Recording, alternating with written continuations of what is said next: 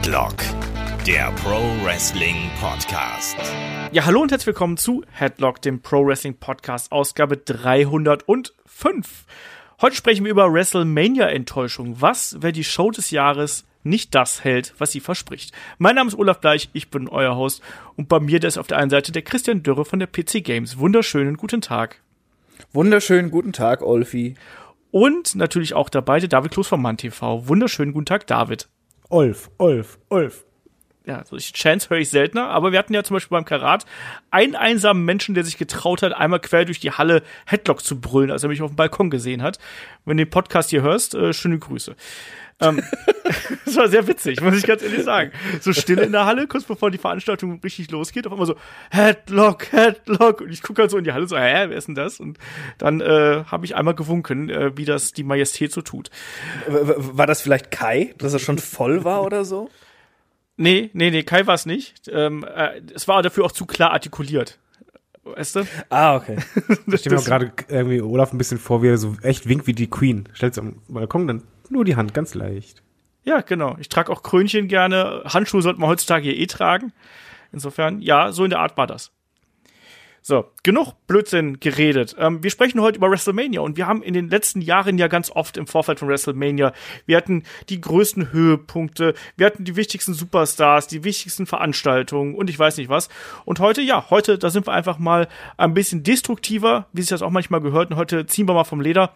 Es geht um WrestleMania-Enttäuschung, WrestleMania-Letdowns, wie man so schön im Englischen sagt. Und wie immer bei solchen Listen natürlich, ähm, es ist rein subjektiv, was wir hier sagen. Ähm, wir werden garantiert auch das ein oder andere vielleicht nicht erwähnen, was wir nicht als so krass empfunden haben. Deswegen seid ihr natürlich da wie immer aufgefordert. Schreibt uns gerne in die Kommentare bei YouTube, schreibt uns per Mail an fragen.headlock.de, bei Facebook, Instagram oder Twitter. Schreibt uns ja gerne, was war euren äh, Enttäuschungen bei WrestleMania, ähm, weil da hat ja jeder auch ein anderes Gefühl. Da gibt's keine keinen Messwert für oder sonst irgendwas. Schreibt uns das da gerne. Ähm, vielleicht was wir vergessen haben, vielleicht was euch da spontan so eingefallen wäre. Also wir freuen uns da auf jede Nachricht. Und wenn ihr hier im Podcast so ein bisschen Brock Lesnar gegen Goldberg äh, vermissen solltet von WrestleMania 20, darüber sprechen David und ich lang und breit im Match of the Week. Da nehmen wir quasi das Thema aus dem Hauptpodcast auf und ja, machen da nochmal eine längere Match-Review zu. Wie war das? Ich war damals vor Ort, da sprechen wir darüber.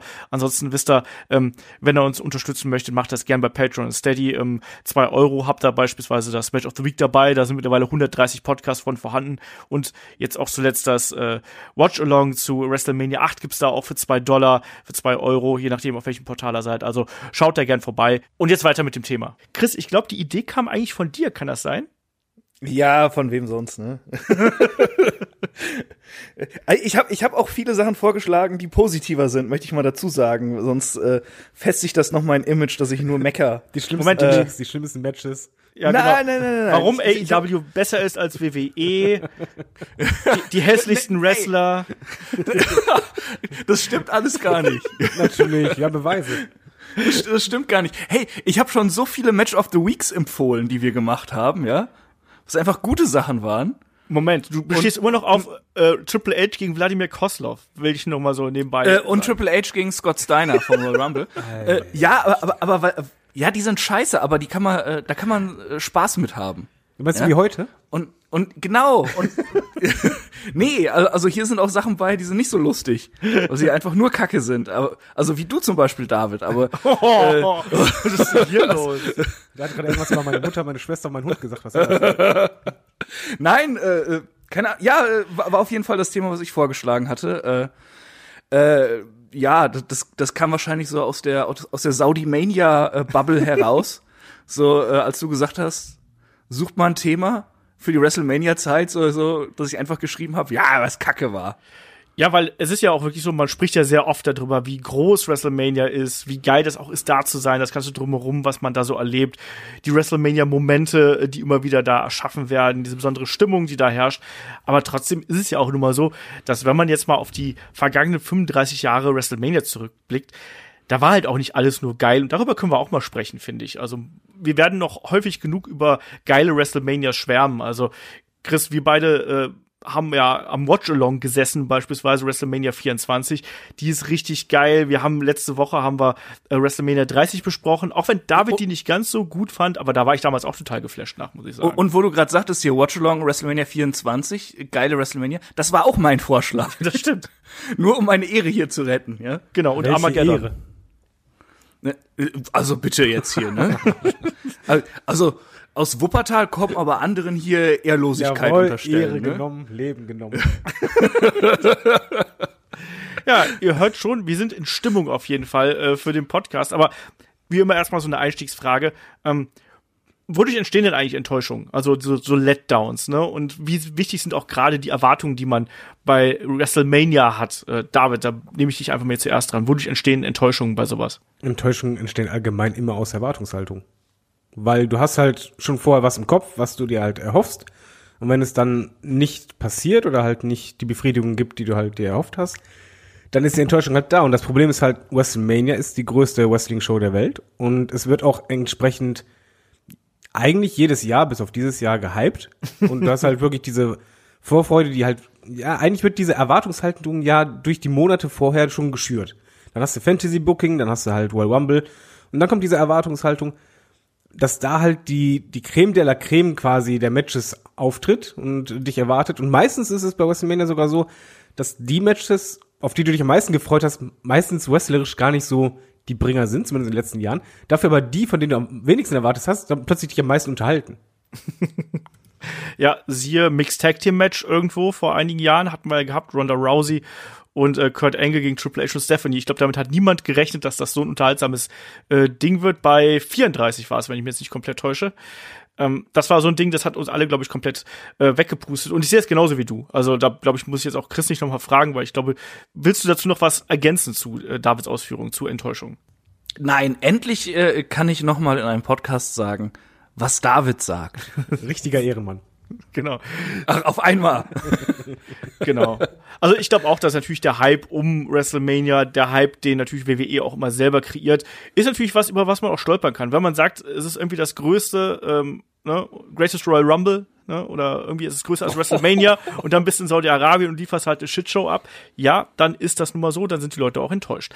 Ähm, bei WrestleMania ist es natürlich genauso, wenn auch natürlich in der Regel ein bisschen positiver. Aber es gab auch immer wieder Momente, wo wir uns wirklich darüber geärgert haben. Aber bevor wir hier wirklich auf Matches eingehen, starten wir doch erstmal so mit dem Drumherum, weil für mich gehört ja WrestleMania, da gehört eine geile Stage zu, da gehören Celebrity Acts zu, da gehört Musik zu, all das, was eben ja diesen Entertainment-Faktor von so einem Event auch auszeichnet, von so einer großen Veranstaltung.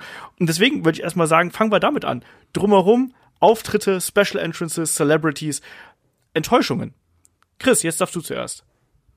Ich? Ja, Ähm, ja, äh, was ich persönlich immer ganz furchtbar finde bei WrestleMania sind diese Musikunterbrechungen. Äh, äh, ganz besonders von Leuten wie Flow Rider oder Kid Rock. Die, äh, die ich beide ganz besonders hasse mittlerweile. Einfach nicht nur, weil ihre Musik äh, meiner Meinung nach ziemlich schlecht ist, sondern halt auch, weil sie es einfach komplett übertreiben. Das ist alles viel zu lang immer. Äh, Also Flow Rider, die, dieser Auftritt, das war, glaube ich, äh, ähm, WrestleMania 28, ne? Genau, das war Wild Ones äh, bei WrestleMania 28 bei Once in a Lifetime, ja. Das war auf jeden Fall ganz besonders schlimm. Und äh, Kid Rock bei WrestleMania 25 war das, glaube Oh, ich. das war so schwer. der, der, der hat quasi ein komplettes Konzert gespielt, ey. Das hat und- auch nicht mehr aufgehört, ne? Nee, nee, deshalb, also von mir aus kann er da irgendwie äh, ein Liedchen oder äh, von mir aus auch so, so ein fünf, sechsminütiges Medley mal spielen oder so, ja, dann, dann gehe ich halt eben kurz raus. Äh, aber das war halt ewig und es war richtig schlecht. Und äh, dann äh, bei Musik muss ich auch noch sagen, Motorhead mag ich sehr gerne eigentlich, aber WrestleMania ähm, 21 war es, glaube ich, ne? Wo sie zum Entrance von Triple H gespielt haben. Ja. Äh, da war Lemmy halt so besoffen. Das, das, das, äh, äh, das hat nicht so gut geklappt. Und äh, was ich auch noch erwähnen möchte, auch WrestleMania 25, ähm, der, das äh, Aufeinandertreffen von Chris Jericho und Mickey Rourke, was einfach nur furchtbar war. Ein, ein offenbar zugekokster, ziemlich paranoider Mickey Rourke, der da mit seinen UFC-Beschützern saß und äh, dann einem einem Jericho quasi das Momentum mit äh, mit einem Schlag nehmen musste, was er sich ein halbes Jahr aufgebaut hatte. Äh, das war halt einfach kompletter Müll. Sie, sie wollten ihn irgendwie involvieren, weil The Wrestler gerade sehr sehr bekannt und beliebt war der Film. Äh, ist, auch ein geiler Film, muss man dazu sagen. Aber äh, wie sie es dann letztendlich gemacht haben und dass Mickey Rourke Angst hatte, irgendwas im Ring zu machen, das war halt so peinlich und lächerlich einfach. Das Problem war, da war wieder Erwartungshaltung der andere. Eigentlich wollten ja alle das aufeinandertreffen, aber hatten sich halt äh, eher erwartet, es kommt vielleicht, bei WrestleMania war ja damals das Gerücht, zum Match zwischen den beiden. Und dann gab's halt dieses, diesen kleinen Moment, der halt so beschissen umgesetzt wurde. Das war halt so noch schlimmer. Ich finde es übrigens schön, dass Chris einen Rundumschlag macht und eigentlich alles Ja. schon mal vorwegnimmt. äh, finde ich schon mal gut. Danke, Chris, dafür. Ähm, generell bei Live-Acts finde ich auch schrecklich, wenn du halt äh, welche hast, die nicht singen können. Also letztes West, letzte WrestleMania hatten wir das ja auch, glaube ich, ne? Wo da die nette Dame dann da rumgekrächzt hatte. Das kriegen wir alle hin. Und das ist halt nicht schön. Oder wenn, wenn du halt so Fremdschirm-Moment hast, von wegen so, dann sagen sie einmal hier die Stadt, wo sie sind. Und dann alle im Publikum nur so, lass mich in Ruhe. Ja. Das, das ist halt, es passt halt einfach nicht dazu. Der Einzige, wo mich das halt nicht gestört hat, war bei Limp Bizkit, aber das war auch eine andere Zeit. Weil die waren halt damals cool. Aber allgemein ist, das braucht halt eigentlich kein Mensch und vor allen Dingen, ich glaube, allgemein würde ich sagen, bei Celebrities, immer dann, wenn die Celebrities selber sich wichtiger stellen als das drumherum, also als WrestleMania oder halt in Fokus genommen werden anstatt ein Wrestler, dann stört mich das. Sowohl als ähm, Musikact, die halt zu lange da sind, dann lieber halt beim Entrance, dass sie halt nebenbei kurz zu sehen sind, da kommt der Wrestler raus, aber der Wrestler ist im Fokus, als auch in Matches oder ähm, irgendwie als Interviewer oder Ring Announcer oder sonst was. Sobald die halt zu sehr im Fokus sind, stört mich das massiv, obwohl halt eigentlich Stars zu WrestleMania dazugehören. Ich muss doch eben kurz was einwerfen. Ja, Ich habe nämlich was vergessen. Snooki. gut, danke, dann nimm mir Äh, das letzte, was ich sagen das- wollte. Und, und, äh, äh, wen ich auch irgendwie, ich glaube, das liegt aber an mir einfach, äh, weil ich, weil ich ein böser Mensch bin. Ich hasse Maria Menounos. Dass sie dann auch in irgendeinem Match dann noch rumwirken durfte. Ich weiß gar nicht mehr, bei welcher Mania es war und in welchem Match genau, aber das war halt auch so furchtbar. Und ich glaube, die hat sogar noch gewonnen, ne? Ja, die hat sich Das- dann noch das- gefreut, weil generell Das- Stars das- gewinnen immer. fu- Furchtbar. Auch äh, ich, ich, ich weiß nicht, ich, ich kann die nicht ab. Das ist so so so eine so eine so eine pseudo aufgedrehte. Das ist auch auch so so so möchte gern Fan, aber irgendwie kauft man ihr das überhaupt nicht ab, dass sie da so ein Fan ist und ah, ich, ich weiß nicht. Ich, ich finde die die Frau sehr falsch irgendwie. Es war WrestleMania 28 übrigens, wo sie aufgetreten ist. Okay. Das So, war auch das generell hier. die Zeit, wo bei West, jeder WrestleMania irgendwie ein Match war, wo irgendwie ein Celebrity dabei war. Also Genau. jedes Jahr war das irgendwie nach und nach. Und mit Snooki war auch schrecklich. Das ist aber auch der Punkt, den ich halt meine. Du kannst halt einen Star ja gerne als Attraction mit dazu packen. Aber sobald du die halt gleichstellst mit einem Wrestler oder gar noch stärker, weil eigentlich, wie gesagt, gewinnen die Stars fast immer. Das finde ich sehr, sehr, sehr schwierig. Und bei Snooki war das halt noch mega peinlich dazu. Und ja, zum Beispiel Donald Trump, da hat's mich nicht gestört, weil da war er halt eine Randperson. Also ich kann den Typen nicht ab. Naja, er war keine So, Randperson, das war ja schon, äh, Ja, aber er das Match war ja um ihn herum aufgebaut, aber sie haben ja ihre Adjutanten quasi gehabt, die sie in den Ring geschickt haben, deswegen außer dem kleinen Beatdown gegen Vince McMahon ähm, gab's ja da man, nichts. man wusste damals halt auch nicht noch nicht genau, äh, was sich hinter einem Donald Trump verbirgt. Genau, da war es halt der Fernsehstar so ein möglichst- bisschen, ne? Möglichst neutral auszudrücken. Ja. Ähm, Snooki war übrigens bei WrestleMania äh, 27 natürlich damals in einem Six-Person-Tag-Team-Match an der Seite von äh, John Morrison und Trish Stratus gegen Dolph Ziggler und Lay Cool. Hat ja auch für so ein paar Zerwürfnisse gesorgt dann im Nachgang, ne? Also auch schwierige Kiste. Ähm, ja, was fällt, was fällt mir dazu noch ein? Wir hatten, Chris, auch da, wir hatten Kim Kardashian beispielsweise bei WrestleMania 24, wo sie äh, ein absurdes Interviewsegment äh, äh, führen musste. Das war, das war ziemlich grauenvoll. Ähm, ansonsten Special Entrances, was zum Beispiel, was ich überhaupt nicht mochte, war, als der Undertaker und Bray Wyatt aufeinander getroffen sind und es war tagsüber bei WrestleMania 31, das hat sehr den Effekt genommen. Darf ich euch da allgemein was fragen? Fragt mich allgemein was. Ähm, bei mir ist zum Beispiel, wo du sagst drumherum, was mich halt wirklich stört, wenn die WrestleMania irgendwo stattfindet, wo es bis zum Ende hin eigentlich hell bleibt. Ja, Also wenn es halt eine offene Arena ist, habe ich eh schon ein Problem damit, vor allen Dingen, wenn die keine Tribünendächer haben. Bin ich absolut kein Fan davon, aber schlimm wird's halt dann, wenn halt bei einer Open Arena denke ich halt immer, okay, es fängt halt so an, die ersten Matches sind bei, bei Tageslicht Und dann so ab, ab Midcard ist es dunkel. Ab dann kommen halt auch die Laser und äh, Pyro kommt besser rüber und so weiter. Aber wenn du halt eine WrestleMania hast, wo das erst beim letzten Match oder halt Richtung Ende überhaupt erst dunkler wird, boah. Also bei mir macht das ganz viel kaputt, gerade bei so einem Undertaker, Bray White hast du es gesehen. Das stört mich total. Wie geht's Auch bei Sting beispielsweise, ja. Oh ja. Ne? Also da ist auch einiges kaputt gemacht. Gibt mir genauso. Ich muss aber sagen, ich mag dafür dann, wenn du quasi diesen Verlauf hast, dass es erstmal hell anfängt und dass es dann irgendwann im Verlauf der WrestleMania dunkel wird und gerade auch dann dieser Übergang quasi, der kann dann auch für mich schon eine besondere Atmosphäre irgendwie mit sich bringen. Bei WrestleMania 24 hatten wir es beispielsweise auch gehabt. Wir hatten doch auch mal eine WrestleMania, wo Stromausfall war, ne?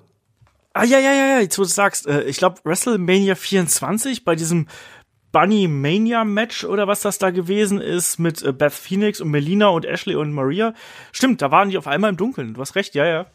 Es gibt ja auch noch andere so Celebrities, die wir gehabt haben. Ne? Wir haben irgendwie so, so Backstage-Interviewer gehabt. Äh, Ich erinnere mich da an Nicholas Turturro beispielsweise bei WrestleMania 10, der halt komplett deplatziert gewirkt hat irgendwo.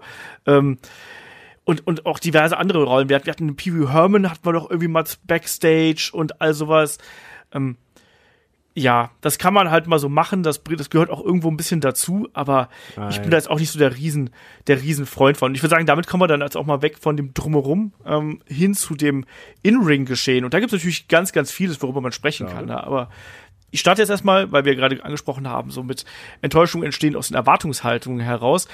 Was sind denn so Matches für euch, auf die ihr euch wirklich gefreut habt im Vorfeld und die dann überhaupt nicht abgeliefert haben? Da fallen natürlich jetzt, ich will jetzt da so ein bisschen die Main-Event-Matches noch rausziehen, die hätte ich gern erst zu späteren Zeitpunkt, aber erstmal so die, die, die Mid-Card-Dinger oder sonst irgendwas.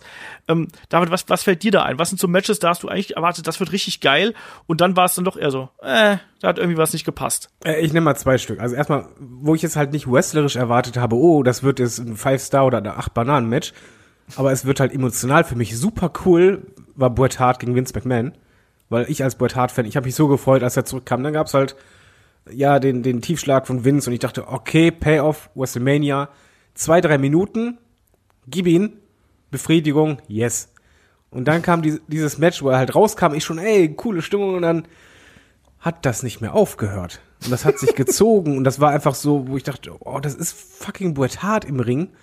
Und das ist das erste Match, glaube ich, was ich überhaupt von ihm sehe, ausgerechnet das letzte, wo ich einfach nur denke, boah, hört doch mal bitte auf. Und dann hatte der sogar noch irgendwann im Match den Sharpshooter angesetzt. Publikum alle so, ja. Und dann hat er den doch nicht gemacht. Und das war, oh, schrecklich. Und ein anderes Match, wo ich halt dachte, zumindest von der, von der Manpower her müsste es echt cool werden und das ist auch eine Chance, jemanden zu pushen. Das war halt Triple H gegen Booker T bei WrestleMania 19. Ja, Und da war ich wirklich, also wenn es halt darum geht, von wegen hier Enttäuschung, das war eher so von wegen, ich war richtig pisst nach dem Match.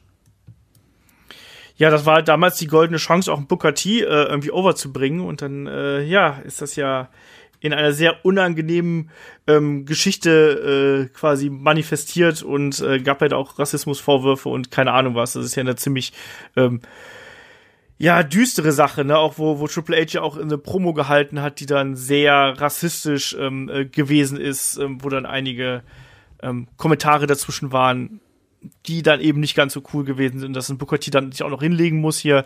Ähm, in einem, der gar keine Aktion eigentlich wirklich hatte. Der hatte absolut keine Chance in diesem Match. Also Ja. er wurde halt als absoluten Depp dargestellt. Und noch ein drittes Match, was ich jetzt schnell einwerfe, bevor Chris kommt, weil Chris hatte vorhin einen Rundumschlag, das macht mir Angst. Undertaker gegen CM Punk. Also ich weiß noch, wie wir da auf der Couch saßen, wir waren richtig enttäuscht vor dem Match. Weil du warst halt vorher gewohnt, die Undertaker-Matches in den Jahren davor bombastisch und dann kam halt CM Punk, okay, Story war halt nicht doll, aber die werden zumindest irgendwie ein richtig geiles Match raushauen, was sie daran anschließt an den Matches davor. Und das war halt gar nichts. fand ich nicht. Ich mochte das Match. Ja, Muss ich ich, ich, wie gesagt, rein, rein persönlich, also wir saßen nur da so, fing so, ja, ähm, nee, ist halt okay, aber Undertaker-Matches waren halt immer die Highlights in diesen Jahren. bei WrestleMania. Und das war halt bei uns absolut nicht der Fall.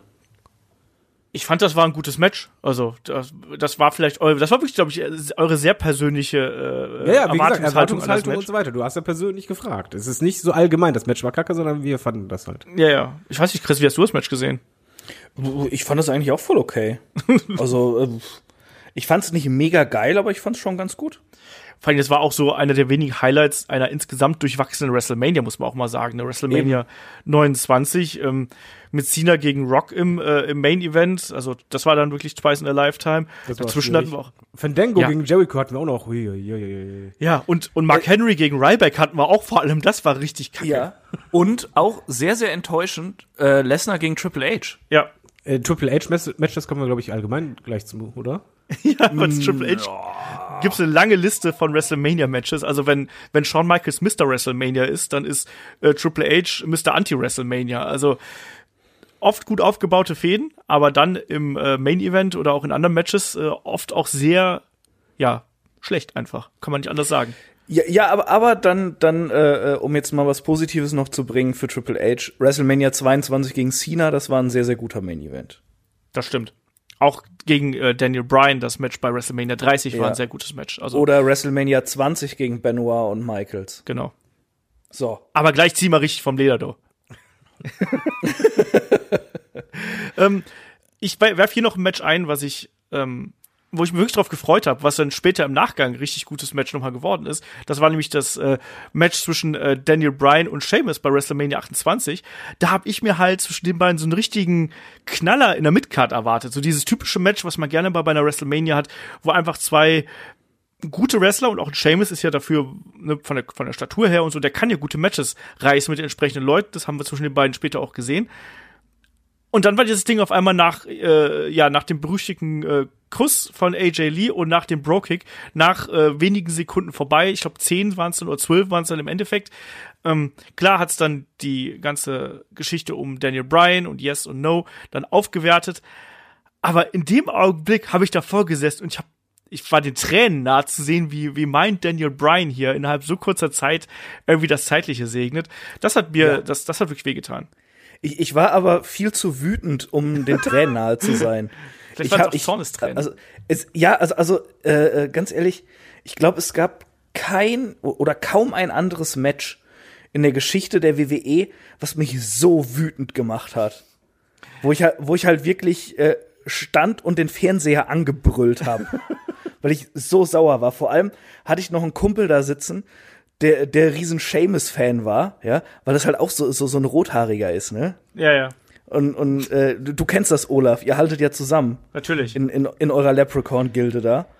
Und Wir äh, übernehmen irgendwann die Weltherrschaft. Der, Das ist das der hat Ding. sich, der hat sich dann halt auch noch voll darüber gefreut, ne? Und ich musste so an mich halten, dass ich nur den Fernseher angebrüllt habe und dem nicht noch eine reingedroschen hab, ne?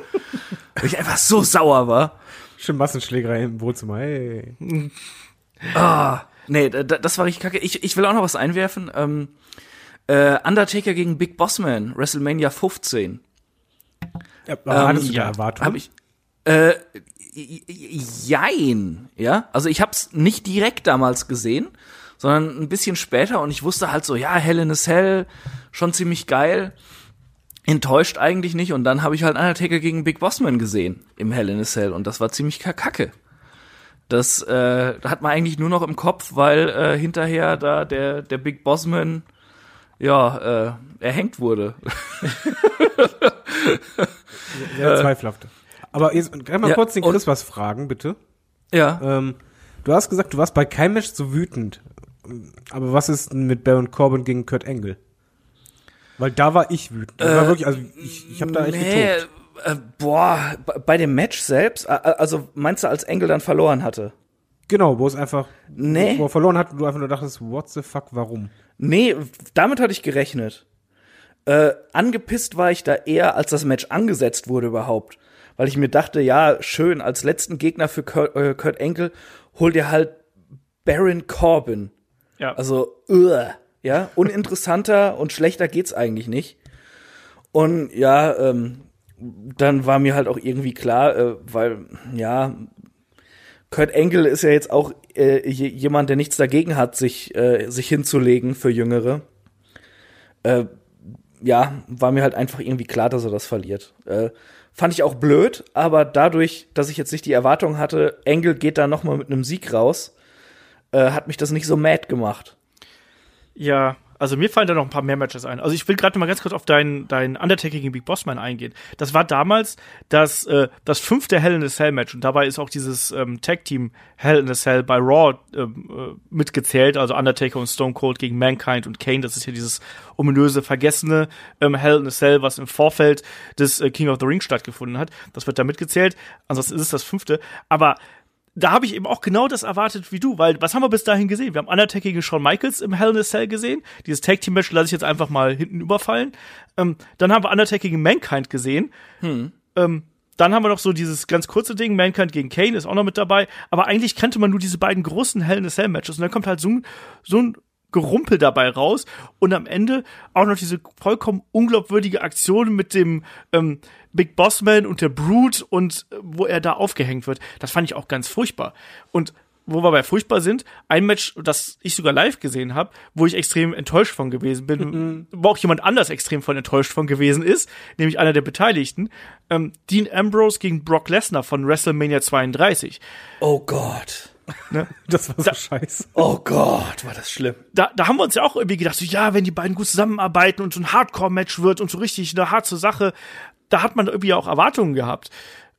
Und dann kam halt da überhaupt nichts bei raus. Und das war ja im Endeffekt auch der Zeitpunkt, wo dann Dean Ambrose ja auch gesagt hat, dass es für ihn ja auch der, der Punkt oder ein Knackpunkt in seiner WWE-Karriere gewesen wäre, wo er gemerkt hat, so, nee, also ich werde hier nicht 100% glücklich werden, weil ich solche Matches bestreiten muss. Und es gab ja dann auch im Vorfeld durchaus coole Interviews mit ihm, auch mit Mick Foley und so, wo man diese Intensität gespürt hat. Und im Endeffekt war das dann nur 0815 Brock Lesnar Match, was einen zu Tode gelangweilt hat. Das Mit einem Beste- Stühlen. Ja, Ja. Das, das Beste war doch eigentlich äh, äh, da bei dem Aufbau, wo, wo Lesnar und Heyman dann eine Promo halten und Ambrose kommt mit dem Bollerwagen raus und sammelt äh, schon mal Waffen für das Match ein. Ja, Da- das war fantastisch und ich habe mich auch drauf gefreut und wie du schon sagtest, ähm, es war dann doch so ein typisches Lesnar-Match. Es, es gab dann zu ganz zum Schluss des Matches, was sich eigentlich anfühlte, als wäre es erst so, so Mitte des Matches eigentlich dann, gab es so ein Turnaround, wo auf einmal man so ein bisschen Hoffnung schöpfen konnte, dass Ambrose jetzt kommt, aber dann gab es halt direkt wieder ein F5, ne? Ja. Das war also, also so seltsam gebuckt und uah, furchtbar. Ähm, und wo wir bei seltsam gebuckt sind, ähm, darf ich ein Main Event nennen oder willst du weiter so bei Midcard-Zeugs bleiben? Darfst einen Main Event nennen. Was? Okay. Äh, wa- was ich damals furchtbar fand, wo ich mich eigentlich sehr drauf gefreut habe, aber es war eh eine schlechte Mania bis auf äh, Undertaker gegen Michaels, meiner Meinung nach. WrestleMania 25 Triple H gegen Randy Orton. Das war ein absolut katastrophales Match, meiner Meinung nach. Ja. Es hatte einen extrem geilen Aufbau. Also ich glaube, so, äh, äh, so hot war Orton nie wieder. Wie zu dieser Phase. Ja, vielleicht hinterher noch mal ein bisschen, Ah, doch, das, aber das war schon der richtig geile Scheiß das, bei Orton. Das, das war, der ist da so aus dieser Verletzungspause gekommen, war so geil drauf.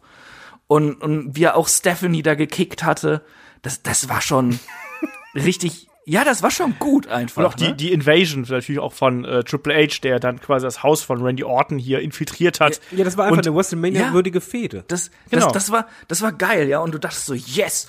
Ähm, Das wird eine Schlacht, habe ich mir genau, damals erwartet. das wird eine Schlacht, die töten sich da gegenseitig, ne? Ich will Blut sehen. Äh, baut die Donnerkuppel auf. und, und dann wurde halt bekannt gegeben, so, ja, äh, Triple H ist jetzt ziemlich sauer. Aber äh, wenn er irgendwas einsetzt an Waffen und sich disqualifizieren lässt, dann verliert er den Titel. What the fuck? ja, es, es hat doch darauf, äh, eigentlich ist es doch darauf hinausgelaufen, dass die beiden sich da irgendwelche Sachen auf die Omme hauen. Was ist das denn für eine Stipulation? Wie, ganz ehrlich, wie, wie verblödet muss man sein, um das anzusetzen bei so einem Match? Oh, die Leute, Puls die das steigt. machen, haben doch die Fehde mitbekommen, worauf das, ah, ja, das, das tut, das tut weh, weil es so blöd ist. Und das Match selbst war halt auch scheiße. Es fing ja an mit den beiden Finishern quasi von denen. Und dann kam halt nichts mehr, bis dann hinterher irgendwann mal Ende war. Und man einfach nur dankbar dafür war, dass es geendet hat. ja. 25 Minuten, gähnende Langeweile. Ja! Aber das haben wir Richtige bei Die Triple ersten zwei Minuten waren gut. Die ersten zwei Minuten waren gut und dann war es einfach, bah, da, da kannst du dir auch gleich Great Khali gegen Kane noch mal angucken von WrestleMania 23. Das ist wenigstens schneller vorbei. Und da hat man keine Erwartungen dran, vor allem auch. Naja, der Great Khali ist halt schon so Hallo. Ja, der kann schon der was, ne? Meister des Rings. So ne? Moonsault oder so, ne? Ich, ich habe letztens noch Get Smart gesehen, da hat er gut funktioniert. Aber hier, was, was Erwartungen angeht, was ich zum Beispiel blöd fand in naher Vergangenheit, war halt wirklich Bone Strowman gegen The Bar mit einem Mystery-Partner, wo halt man dachte, ey, irgendwie ein dicker Name oder so. Und dann kommt da ein Kind. Und nicht nur kommt da ein Kind, sondern ja, ich besieg mal eben kurz die Champions. Und da war ich Ich hab's auch live pissed. gesehen. Ja, aber, aber das war wirklich auch einfach ein Spiel mit der Erwartungshaltung. Du redest die ganze Zeit, ja, Mystery-Partner und denkst so, okay, Mystery-Partner, da geht bei jedem Fan direkt so das, das Roulette im, im Kopf los, wegen, ah, welche Namen sind denn noch fit genug von irgendwelchen Legenden? Ding, ding, ding, ding, ding, und dann kommt ein Kind. Ja, das war so schlimm. Ich sag dir, die ganze Halle war halt gespannt drauf, wer dieser Mystery-Partner ist. Ne? Du hast das so richtig gemerkt, äh, die, diese Stimmung in der Arena. Und äh, da, es waren alle so enttäuscht. Da, das war sehr lustig. Ich, äh, äh, ich, ich saß ja äh, irgendwie zwei Plätze von, äh, von dem guten Alex McCarthy entfernt, äh, wo ich auch das Gastspiel dann empfehle. Da äh, habe ich den Kollegen interviewt, äh, den englischen Wrestling-Journalisten, äh, für die Leute, die ihn nicht kennen. Und äh, als es be bekannt gegeben wurde, quasi so, wer der Mystery-Partner ist, war er halt so, so voll aufgeregt, so, so richtig markig, hat er sich nach vorne gelehnt und so, who's it gonna be, who's it gonna be? Und dann, dann als dann rauskam, er, er nimmt ein Kind, ne? Äh, äh, ah, come on, mate. so richtig schön angepisst. ne? Das war das Einzige, was ich da an, an Positivem rausziehen konnte, sonst war's halt äh, traurig.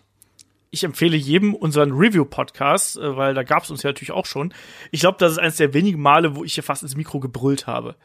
Ähm, weil ich das so furchtbar fand, in allen Belangen einfach. Ich habe mich da so äh, in meinem, in meinem Wrestling-Fan-Dasein so beleidigt gefühlt irgendwo. Das tat einfach nur weh. Da kann ich mich gar nicht mehr dran erinnern. Doch, doch, wir hatten einen lustigen Podcast. Du, du warst auch dabei? Ja, bei dem Review-Podcast? Da kann ich mich noch weniger dran erinnern. aber, aber ich war auch sehr krank, als wir das aufgenommen haben, muss stimmt. man dazu sagen. Du bist öfters krank. So. Ja, so nicht. Aber Ähm, was, was halt, was, was weh tut, ich gehe red mal Olaf rein, bevor der jetzt auflisten kann, nehmen wir ihn einfach alles weg, Chris. Äh, was mir echt in der Seele wehtat und wo ich auch WWE das nie verzeihen werde, war halt äh, WrestleMania 9.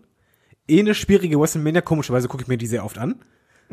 Aber halt, wo dann Hulk Hogan am Ende rauskam und dann diesen Titel holt in, innerhalb von fünf Sekunden und ich einfach nur abgekotzt habe. Selbst als Kind, ich habe einfach nur innerlich abgekotzt, dass mein Magen fast geplatzt ist. Das ging gar nicht. Das hat so weh getan, das war so schlecht und boah. Aber- ich glaube, Olaf kann das nachvollziehen. Du wahrscheinlich nicht, aber Olaf kann das nachvollziehen. Ne, Ja, komm, aber, aber man muss dazu sagen, da wartest du bei WrestleMania 9 auch äh, so ein richtig geiles, actionreiches Spektakel mit Undertaker gegen Giant Gonzalez. Ich muss ja mal da eine Lanze für WrestleMania 9 brechen. Ich wollte es gerade auch machen. weil ich mag die WrestleMania. Die ist wrestlerisch echt nicht besonders gut, aber ich finde, die hat eben durch dieses Flair von dem Caesars Palace, durch diese, ne, dieses Gimmick, äh, World Greatest Toga Party irgendwie, das drumherum. Und ich finde, das ist so eine bunte WrestleMania. Die ist halt knallebunt und die Charaktere sind so schrill. Die macht mir halt trotzdem Spaß. Ich kann es Ja. nicht genau sagen, warum, weil die Matches sind eigentlich durch die Bank also mir fällt jetzt kein richtig gutes Match dabei ein. Und wahrscheinlich, wenn ich mir jetzt noch mal die äh, hier Money Incorporated gegen die ähm, Mega Maniacs anschauen würde, Hogan und äh, Brutus the Barber Beefcake, ich glaube, das wäre der Moment, wo ich auf jeden Fall einschlafen würde. Ja, also, aber dafür, hey, wir haben zwei Doings, wir haben meinen alten Kindheitshelden Crush. Ich mochte auch immer ein Match, was in meinen Augen auch unterschätzt ist, ähm, die Steiners gegen die Headshrinkers. Ist in meinen Augen ein sehr, sehr gutes Tag-Team-Match. Auch wenn Scott Steiner am Ende den ähm, Frankensteiner botcht, aber ist ein gutes Tag-Team-Match. Aber ansonsten ist nicht Ich viel. fand den Main Event eigentlich auch nicht schlecht, aber es genau, gut, das, ja. das ist zum Beispiel eine Mania, wo ich sagen würde, ja, empfehl mir eine, die würde ich halt niemandem empfehlen, aber das ist eine, die ich mir immer wieder angucke. Aus demselben Grund wie bei dir. Irgendwie hat die was. Die Matches sind halt nicht so toll, aber irgendwie gucke ich mir das gerne an. Ja, und man, aber da gibt's ja mehrere, gerade gerade in dieser Zeit, auch wenn du dir ähm, WrestleMania 11 anschaust. Wir sind jetzt eh schon, wir haben jetzt komplett Matches, an die wir Erwartungen haben, über Bord geworfen, jetzt springen wir einfach hier munter durch.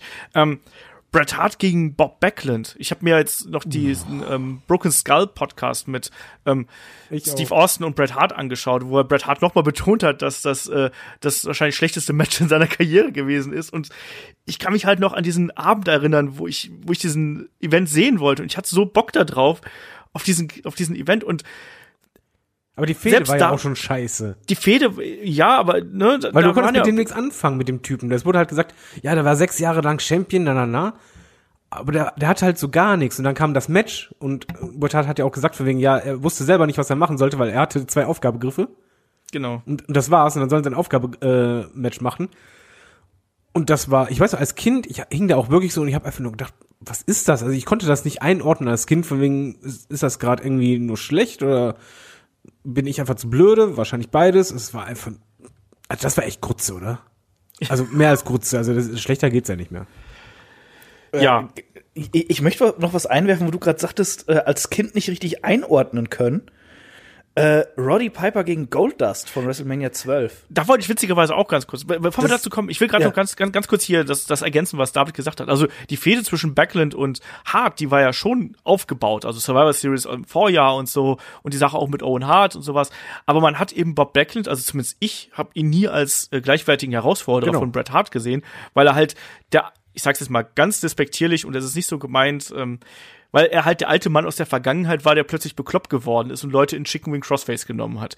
Der komisch zum, Ringen schon lief und du einfach nur dachtest, äh, irgendwie ist das so ein bisschen Witzfigur. Ja, genau, genau das. So, und jetzt, jetzt kommen wir zu Goldust gegen Roddy Piper, weil das Ding habe ich damals auch nicht verstanden, Chris. Und ich glaube, dir ging es wahrscheinlich da ähnlich. Ja, ja, genau. Äh, äh, es, es war ja, ähm, das, das äh, äh, war halt so, so mit eine der ersten Sachen, die ich halt so, so richtig bewusst gesehen habe vom Wrestling. Ne? Und äh, äh, das, äh, äh, also diese WrestleMania und wow, dieses Match, ich, ich habe halt nichts verstanden. Es wurde mir halt von den Kommentatoren gesagt, so, ja, erbitterte Rivalen, äh, die hauen sich da jetzt quasi in der Seitengasse und ähm, das war ja nix irgendwie. Da sind äh, so voneinander abgehauen und es war so wir geschnitten. Und äh, ich habe auch die, diese diese Verfolgungsjagd habe ich nicht verstanden. Was ja was ja was ja eine Anspielung auf äh, auf O.J. Simpson sein Genau. sollte, ne? Ähm, ich bin mir jetzt nicht ganz sicher, aber ich glaube Piper hat ja sogar das gleiche äh, Automodell dann gefahren Genau. um das rüberzubringen. Aber ich wusste halt nicht, was das sein soll. Und dann, äh, ja, da, dann, dann irgendwann, äh, ja, äh, zieht Piper Goldust aus und der hat Frauenunterwäsche an. Das, äh, also, also da, da, ich, ich fand das einfach nur komplett verwirrend. Und ähm, wenn ich mir das jetzt im Nachgang so angucke, ähm, es, es ist irgendwie, irgendwie ist es ein netter Trash, we- wenn man wenn man Tr Trash mag, ja, äh, aber äh, es ist halt auch einfach so sinnlos und blöd, dass man nicht weiß, warum es das irgendwie gegeben hat, warum das existierte, dieses Match. Ich kann dir sagen, warum es existierte. Ich muss mal kurz die Lanze erstmal brechen, bevor du, du jetzt auch noch drüber herziehst. Will ich gar nicht. Ich will nur erklären, wo, woraus das entstanden ist. Aber ist egal, mach du erstmal. Ich mag das Match, ich gucke es mir sogar öfters an. Und ich Weil war du auch damals, in Unterwäsche stehst. Ja, das weißt du doch nicht. Aber ähm, nein, ich fand die Umsetzung halt mit diesen, allein schon wenn der Wagen auf ihn zufährt und dann springt er da in die, in die Windschutzscheibe rein. Ich fand das damals total beeindruckend, auch dass sie dann halt, was man halt ja später erfahren hat, dass die, die Klamotten ewig lang beiseite gelegt haben und dann halt wieder anziehen mussten, damit die ja genauso aussehen wie vorher. Ich gucke mir das gerne öfters an, bis auf das letzte mit, die, mit diesem Aussehen. Das habe ich dann nicht ganz verstanden, beziehungsweise ja, ich verstehe es, weil äh, Amerika homophob ohne Ende und äh, gibt der Trans alles. Ähm, aber ich finde das Match an sich, bis auf die Stelle, ich gucke mir das echt gerne an. Mittlerweile kann ich es auch gucken, aber damals habe ich es einfach nicht verstanden. Ich wusste nicht, was das soll. Ja, ich habe es auch Ne? nicht verstanden. Das war Aber- auch als Kind mein Problem. Aber äh, wo- wo wir gerade bei riesen Trash sind, äh, äh, ganz kurze Netflix-Empfehlung: Großkatzen und ihre Raubtiere unbedingt angucken. Das ist das absurdeste, was man sehen kann. Okay. Ich verstehe jetzt den Übergang nicht, aber ähm, ich erkläre ganz kurz, wie das Match zustande gekommen ist, wenn ich darf. ähm, ähm, beim Rumble hatte ja Goldust den guten Razor Ramon um den IC-Belt geschlagen. Und Scott Hall hat sich nicht wohlgefühlt, ähm, in Matches mit einem Goldust, weil er dieses, diesen Charakter nicht gemocht hat und weil er auch diese ganze Fehde gehasst hat. Ne, diese homosexuellen Anspielungen und all das, was, was damit zu tun gehabt hat. Das hat Bruce Pritchard auch später mal in seinem Podcast Something to Wrestle ähm, etwas länger ausgeführt. Und da war es dann eben so, dass ein, dieses Match zwischen ähm, Goldust und Roddy Piper ist eigentlich aus der Not heraus geboren. Ursprünglich sollte es Goldust gegen Razor ähm, in einem Rematch sein, ähm, ne, aus vom vom Rumble und ähm, man hat dann quasi den Stecker gezogen. Vince McMahon hat gesagt, so, bevor das jetzt hier ein Kackmatch wird, quasi, zwischen weil Razor Ramon, Scott Hall keinen Bock hat, gegen ähm, Goldust hier zu gewinnen, hat er eben Roddy Piper zurückgeholt, der wohl im Vorfeld schon immer gesagt hat, so ja, ich, ich würde gern noch mal, ich würde gern noch mal kämpfen, holt mich da noch mal rein.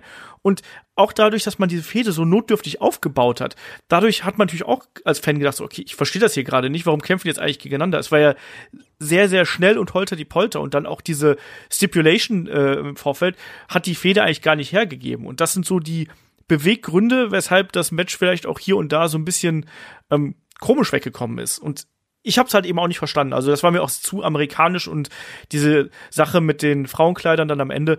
Ja gut, ich meine, ich war damals 13, ähm, irgendwo da, äh, keine Ahnung, habe ich nicht, habe ich nicht kapiert. So ähm, muss ich Aber- ganz ehrlich sagen. Ich komme vom Dorf, ich kenne sowas nicht. Auf dem Dorf. Aber auf dem Dorf gibt es auch einen Haufen Mist bestimmt. Und kommen wir doch mal dazu. Jetzt noch, super Überleitung. Ich bin gerade richtig stolz auf mich. Schulterklopfer. Bei WrestleMania, was ich wirklich hasse, sind halt Matches, wo du eigentlich schon im Vorhinein weißt, das ist einfach nur scheiße. Also zum Beispiel, wir hatten halt einfach eine Zeit, wo halt Frauenmatches, da kamen diese Playboy-Pillow-Fights und äh, so tolle äh, Konfrontationen wie Terry gegen The Cat und Schlag mich tot. Das war echt eine schwierige Zeit und du wusstest halt schon, Nee, brauche ich nicht. Also selbst als, als Teenager hast du dir gedacht, nee, ich habe Internet, da gibt es halt schönere Bilder zu sehen.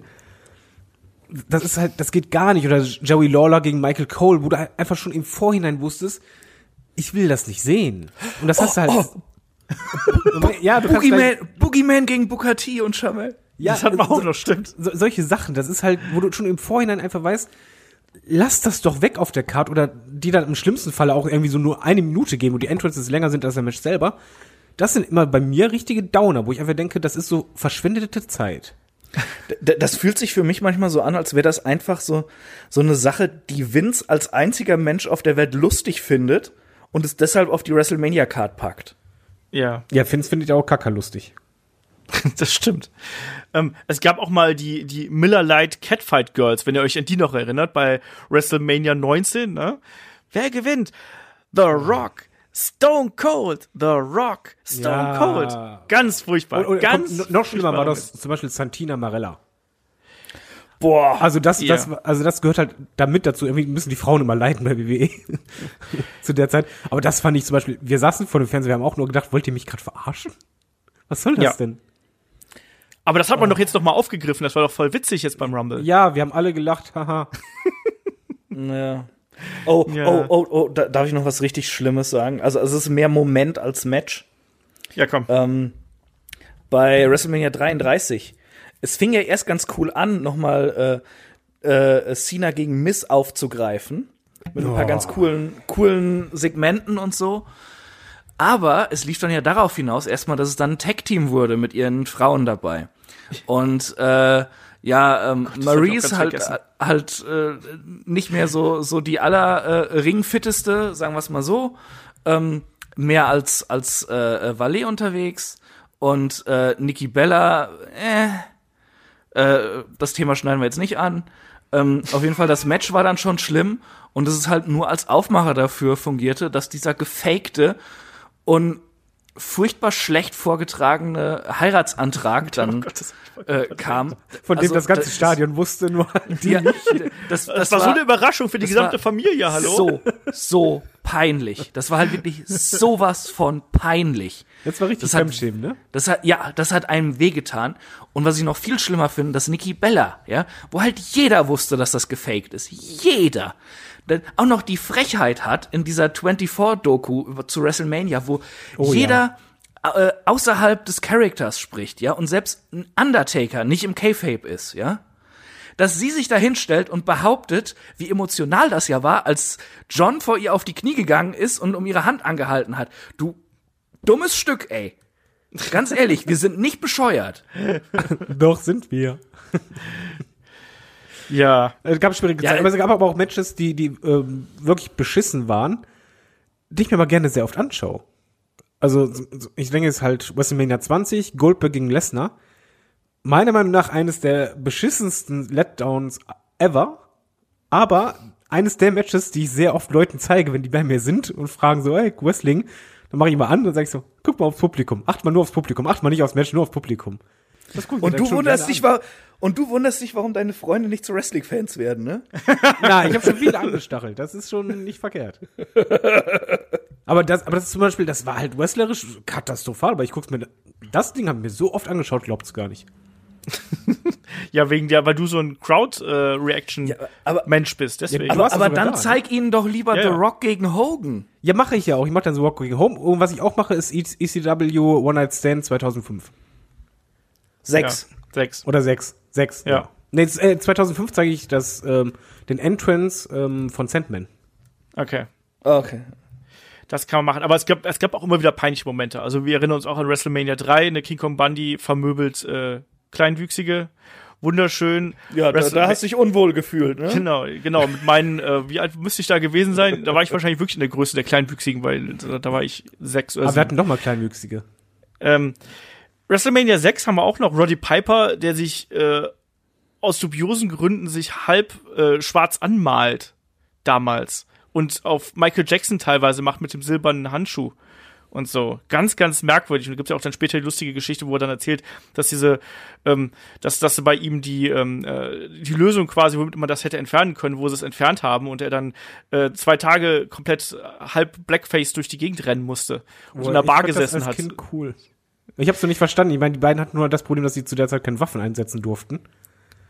Aber irgendwie fand ich das halt damals. Entschuldigung, ja, ich mag anscheinend Trash.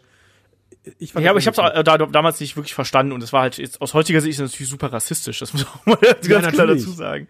Ähm, anderer Blödsinn, WrestleMania 2000, könnt ihr euch noch an Headcheese erinnern eigentlich? Ja, natürlich. Ne? Oder in der riesige Headcheese Käse war- immer dazu kam. Genau, das war das ominöse Tag-Team bestehend aus Al Snow und Steve Blackman und ähm, dieses, dieses Tag-Team hat nicht allzu lange gehalten. Ähm, Gott, Und- es kommt wieder. da gab's doch diesen, diesen kleinen Mann, der dann in einem Käse durch die Gegend gelaufen ist und dann von Steve Blackman durch die Gegend äh, gekickt worden ist.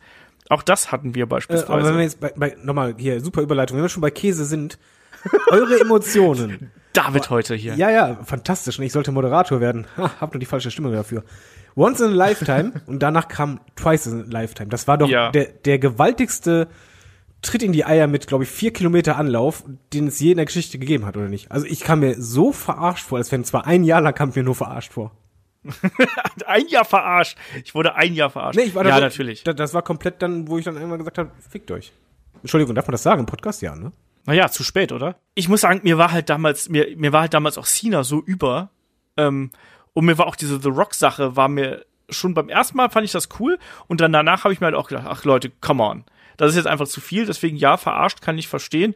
Ähm, und mir war dann eben auch dieser, äh, dieser Kampf, der war mir dann in dem Augenblick auch total egal. Ja, vor allem, du war ja wusstest, dann wie der ausgeht. Du wusstest Ja, ja, genau, wie der ausgehen. Und das ist so. Und es war ja auch noch mal zweimal nimmst du jemanden einen Main Event Spot weg. Das kommt ja auch noch mal hinzu. Und das Ja. ist so. äh, Ich fand das schrecklich. Wie fandest du das denn, Chris? Ja, genauso wie ihr. Du warst Also- ganz entspannt. Ich, ich war auf Once in a Lifetime war ich unglaublich heiß. Weil ich äh, ja sehr, sehr großer The Rock-Fan bin. Und äh, ich fand das Match auch nicht so schlimm, wie viele es reden. Ich fand das zweite halt ziemlich kacke. Ja. Ähm, Und ich, ich fand das halt ganz cool und auch, dass, dass äh, The Rock gewonnen hat. Und ähm, eigentlich eine ne Storyline rund um Cena, der sich ja auch dringend eigentlich neu erfinden musste, weil er allen über war. Von wegen, dass, dass er an sich zweifelt, weil er eben dieses Match verloren hat. Kannst du machen. Aber es war halt wirklich ähm, so offensichtliche äh, Fanverarsche einfach, dass wir mit Once in a Lifetime geködert werden aber äh, eigentlich doch keinen einzigen Schritt vorwärts machen. Sondern, sondern sich einfach nur im Kreis dreht und, und wir ein Jahr hingehalten werden, bis dann das Match kommt, wo dann ähm, ja äh, Vince Liebling Cena dann doch noch gewinnt und dann auch noch den Titel wieder hat. Und danach noch die Hand gehoben kriegt von The Rock. Ja, äh, das das war das war einfach sehr sehr schlecht und vor allem auch so ähm, was mich am meisten ärgert, dass die Fans einfach für, für dumm verkauft wurden bei der ganzen Sache. Das ist Ja. das Schlimme. Ja, es ist immer das Problem, wenn quasi gerade im äh, WrestleMania Main Event nicht unbedingt auf die Zuschauer gehört wird, sondern eben einfach der Plan runtergezogen wird. Und das hatten wir jetzt Oh ja ja. zuletzt mehrfach. Oh ja. Und so, Äh, mir, mir tut's für den Roman Reigns ja wirklich leid, dass Ja, er in der Position ist. Genau, er kann nichts dafür und ich finde auch nach wie vor, dass der, der ist ein okayer Wrestler, der bringt meiner Meinung nach auch die notwendige Ausstrahlung mit, der könnte auch da stehen, auch ohne dass ähm, er da so extrem hingedrückt wird, um es mal wieder so schön auszudrücken. Aber also das Match gegen den Undertaker ist natürlich schon ganz schrill- schlimm gewesen. Sein Match gegen Triple H bei WrestleMania 32 war, war super anstrengend. Ah, Das, das, das tut mir leid und das, da möchte ich dann auch ein bisschen zu Triple H überleiten, der eben auch, der hat gute Matches abgeliefert bei einer WrestleMania, aber er hat eben auch sehr schwierige Matches abgeliefert, teilweise auch in einer undankbaren Position. Wir haben Randy Orton angesprochen, keine undankbare Position, aber dumm gebuckt einfach. Ähm, das Match gegen Roman Reigns bei WrestleMania 32, äh. Ich fand auch das Match bei ähm, WrestleMania 2000, dieser Four-Way mit The Rock, Mick Foley und Big Show, da hätte damals The Rock gewinnen müssen. Alle Leute wären zufrieden gewesen, wenn er hier das, das Ding gewonnen hätte. So war es dann eben ein Heel, der gewinnt. Und alle Leute haben sich gefragt so, warum? Warum? Ja. Und bei WrestleMania 18, um jetzt hier den kompletten Triple H Rundumschlag zu machen, gegen Chris Jericho, na gut, da äh, war nun mal eben einfach äh, Hogan und The Rock, die hier schon die Show gestohlen haben. Und niemand hat sich für dieses Match mehr interessiert. Und die, das war an sich war das Match jetzt nicht katastrophal schlecht, aber das war in einer vollkommen falschen Position auf der Card und deswegen sind es halt eben, was Main Event Matches angeht, hat ein Triple H nicht gerade die beste Quote, sage ich mal ganz vorsichtig. Ja, das und, und das Match war ja auch zerschossen dadurch, dass sie, äh, dass sie einfach die, äh, ja, die Dramatik und die Spannung rausgenommen haben, indem sie Jericho wie ein Deppen haben dastehen Ja, lassen. das kommt auch noch dazu. Also, also er, er war ja nicht mehr als das Hündchen von Stephanie McMahon. ja. Ja, aber So generell es. bei Triple H, ja, er, er hat halt nicht unbedingt die beste Quote. Er hat auch gute Matches abgeliefert, aber was zum Beispiel mein Problem in den letzten, sagen wir, zehn Jahren ist, dass Triple H-Matches sind halt auch fast immer die längsten Matches auf der Card. Und du hast halt, also in Foren hast du halt immer früher den Running Gag gehabt von wegen vor WrestleMania, ja, welches äh, Spotlight wird jetzt Triple H wem wegnehmen? Und das war halt immer damals das Gefühl. Er hatte dann irgendwie immer die großen Entrances, was ich halt super mag, aber dann halt auch die Matches, die sehr lange waren und auch sehr lange sich anfühlten. Also es ist so mein Problem, was ich echt bei Triple H Matches bei WrestleMania sehr oft habe.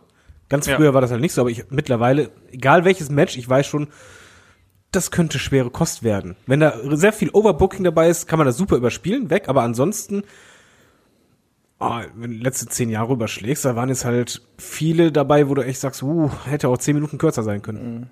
Ja, definitiv. Aber wo du auch gerade seine Entrances angesprochen hast. Äh, WrestleMania 30 zum Beispiel fand ich geil, sein, sein Entrance.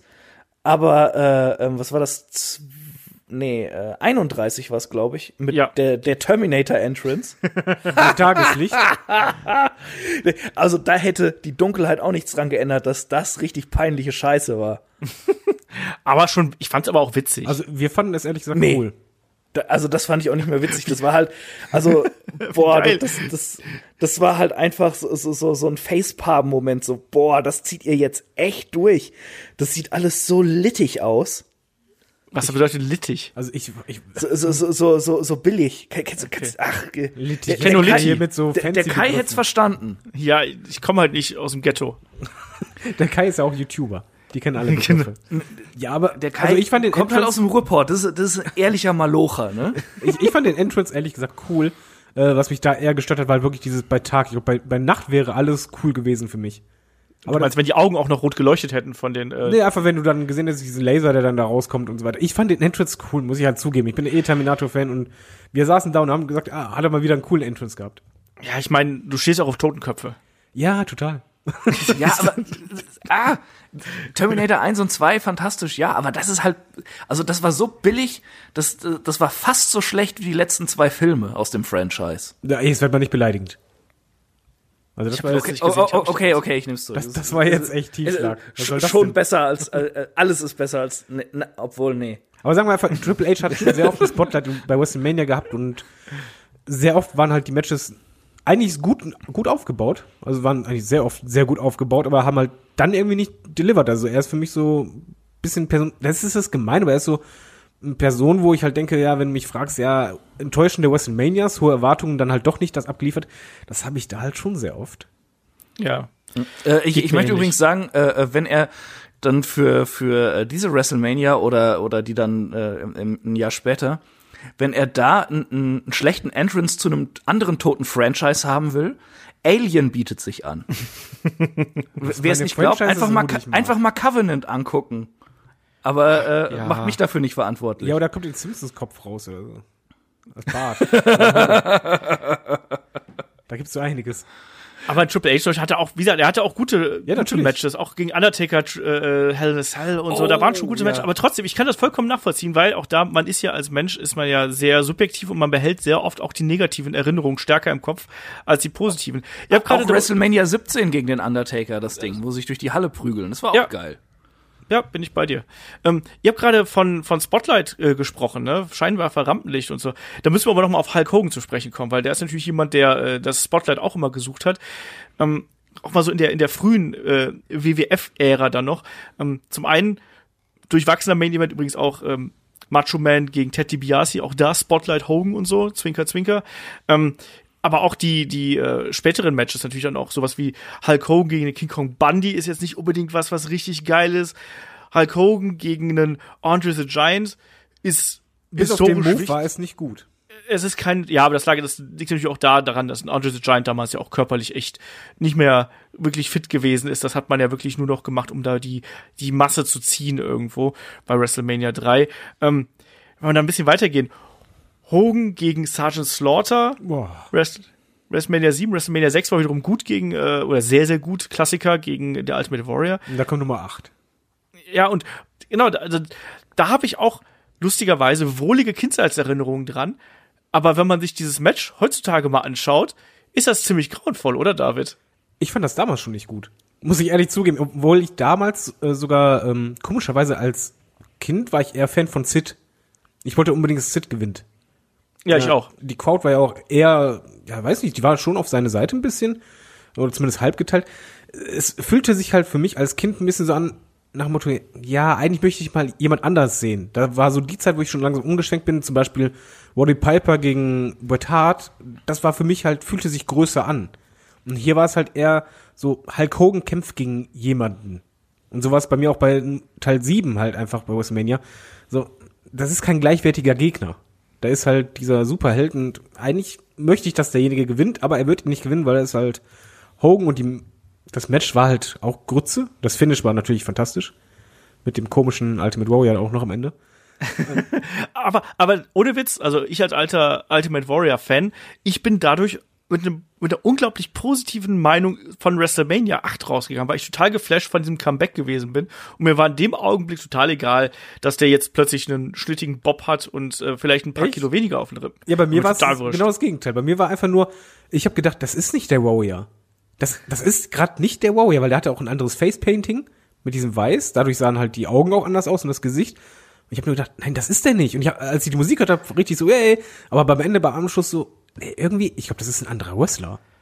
Und das war halt mein Problem. Aber generell, Hogan, das war wirklich schon, ich konnte ihn da schon nicht sehen, dann kam er beim neuen auch nochmal und ich, ich konnte den einfach nicht mehr sehen im Main Event. Das ist, glaube ich, einfach, ja, wahrscheinlich können die Wrestler noch nicht mal was dafür, in dem Fall wahrscheinlich schon, weil Hogan sich halt mal reinbuckt.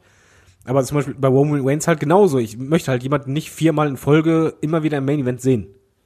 Und da bin ich halt irgendwann überdrüssig. Ich habe eher im Main Event, wie soll ich, ich mag im Main Event am liebsten Underdog-Storylines und halt frische Gesichter, wo man halt so ein bisschen rotiert. Ich möchte halt nicht immer dieselben Main Events haben. Kann ich nachvollziehen.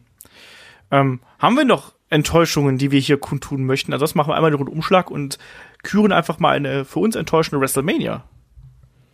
Ihr dürft jetzt reden oder für immer schweigen. Chris ist schon umgefallen. Genau. Boah, ich bin gerade am überlegen, ich, ich habe schon über so viel jetzt gemeckert. Ich habe noch zwei. Ich hau noch zwei raus. Ich, we- wenn du jetzt ein, das eine sagst, was ich noch auf der Liste habe, dann, dann äh, bin ich sehr böse. Aber dann mach du zuerst. Okay, mach mach du eins, mach eins. Dann mach ich eins und dann machst du eins. Eins, okay, erstmal, äh, generell, generell die Überschrift ist halt absolut vertane Chance, was halt Mo Moment genommen hatte, der einfach mal viel gebracht hätte. Das war zum Beispiel, ich nehme jetzt ein anderes Beispiel als du wahrscheinlich, äh, Boy White gegen Undertaker. Ähm, hätte eigentlich schon eher kommen müssen. Ich wollte die Stipulation immer wieder haben oder die so aufeinandertreffen. Das war halt einfach, wo ich denke, okay, wenn jemand einen Streak bricht, äh, Bray Wyatt hätte da Sinn gemacht, kam natürlich bei Tag raus, war wieder beschissen. Äh, dasselbige war halt auch bei äh, Sting gegen Triple H. Ich wollte eigentlich nur sehen, Sting verabschiedet sich mit einem Sieg, kam natürlich nicht so. Das sind immer so vertane Sachen, die halt eigentlich den anderen nichts bringen. Vielleicht sagst du jetzt das dritte, was mir sonst einfallen würde. Ich sage ein Match, auf das ich mich sehr gefreut habe und was dann ähm, leider sehr mittelmäßig Ah, okay. gewesen ist und eigentlich keinen interessiert hat. AJ Styles gegen Shinsuke Nakamura. WrestleMania 34. Da hatten wir schon Headlock. Ja, ich weiß, da waren wir alle mega heiß drauf, weil wir gesagt haben, ja, hier bei New Japan haben die beiden Five-Star Classic abgeliefert. Gerade ich, ich kannte die Fehde ja zwischen den beiden und das war so cool und habe mich drauf gefreut. Shinsuke Nakamura damals auch noch meiner einer meiner absoluten Favorites irgendwie, natürlich als er von New Japan rübergekommen ist, die großen Matches auch bei NXT, die er gehabt hat. In AJ Styles, ähm, damals auch noch, äh, ja, ein bisschen jünger als jetzt, vielleicht auch noch nicht ganz so von Verletz Verletz Verletzungsgeschichten geplagt irgendwie. Wir haben uns da alle einen Klassiker von erwartet und dann war das so ein zähes Ringen und das Publikum ist ausgestiegen auf halbem Wege und da muss ich auch sagen, jeder Wrestler kann natürlich immer mal einen schlechten Tag haben und das hatten die beiden hier ganz eindeutig, weil ich glaube, dass die die Fähigkeit natürlich dafür mitbringen, dass die einen Klassiker abliefern. Manchmal funktioniert es einfach nicht und mir tat das für die beiden einfach leid, dass das nicht funktioniert hat.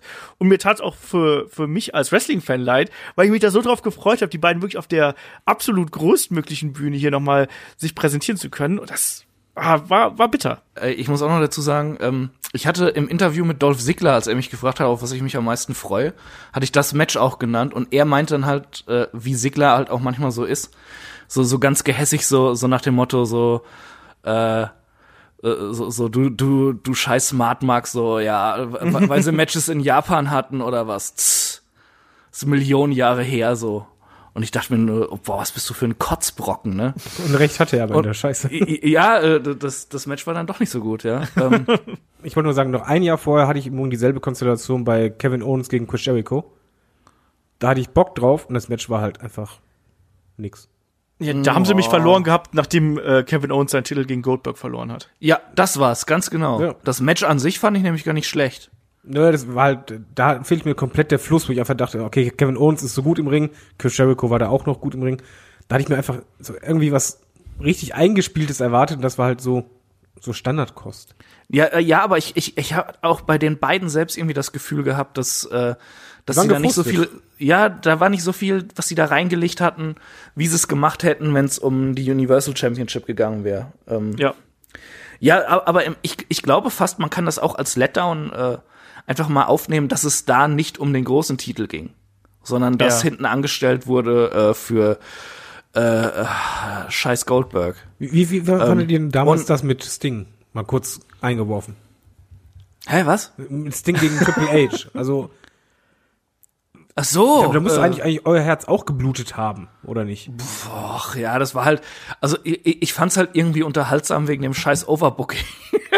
Ja, also Nein, nein, das Oberbooking Aber fand ich gut, aber kein dieses gutes Finish Match. halt, dieses Sieger es hat eh Sieger. gar keinen Sinn ergeben. Es hat Ja, es hat nichts Sinn ergeben an dem Ding. nichts. Ja. Deswegen, aber er hat es, es war doch geblutet. sowieso, jeder wollte Undertaker gegen Sting sehen. Ja, eben. Und, Ja. und, und jegliches Ding-Match kam da eben auch schon einfach zehn Jahre zu spät. Das kann man einfach nicht anders sagen. Bei Ich, ich, möchte, ich möchte übrigens doch noch ein Match einwerfen, bevor ich Ja, dann wirf vergesse. ein. Ähm, ich habe mich damals sehr auf äh, Cena gegen JBL bei WrestleMania 21 gefreut. oh, das weil- war schlecht. weil Cena richtig hot war zu dem Zeitpunkt. JBL wollte man einfach nur sehen, wie er verprügelt wird, weil man es geliebt hat, ihn zu hassen. Und äh, man wollte halt sehen, wie Cena ihm den Titel abnimmt und feiert, aber der Weg bis zu dieser Feier war halt so langweilig, dass man sich nicht mehr drüber freuen konnte und man noch Probleme hatte, äh, wieder aufzutauen, um in das äh, nachfolgende Match reinzukommen. Das war richtig, richtig langweilig.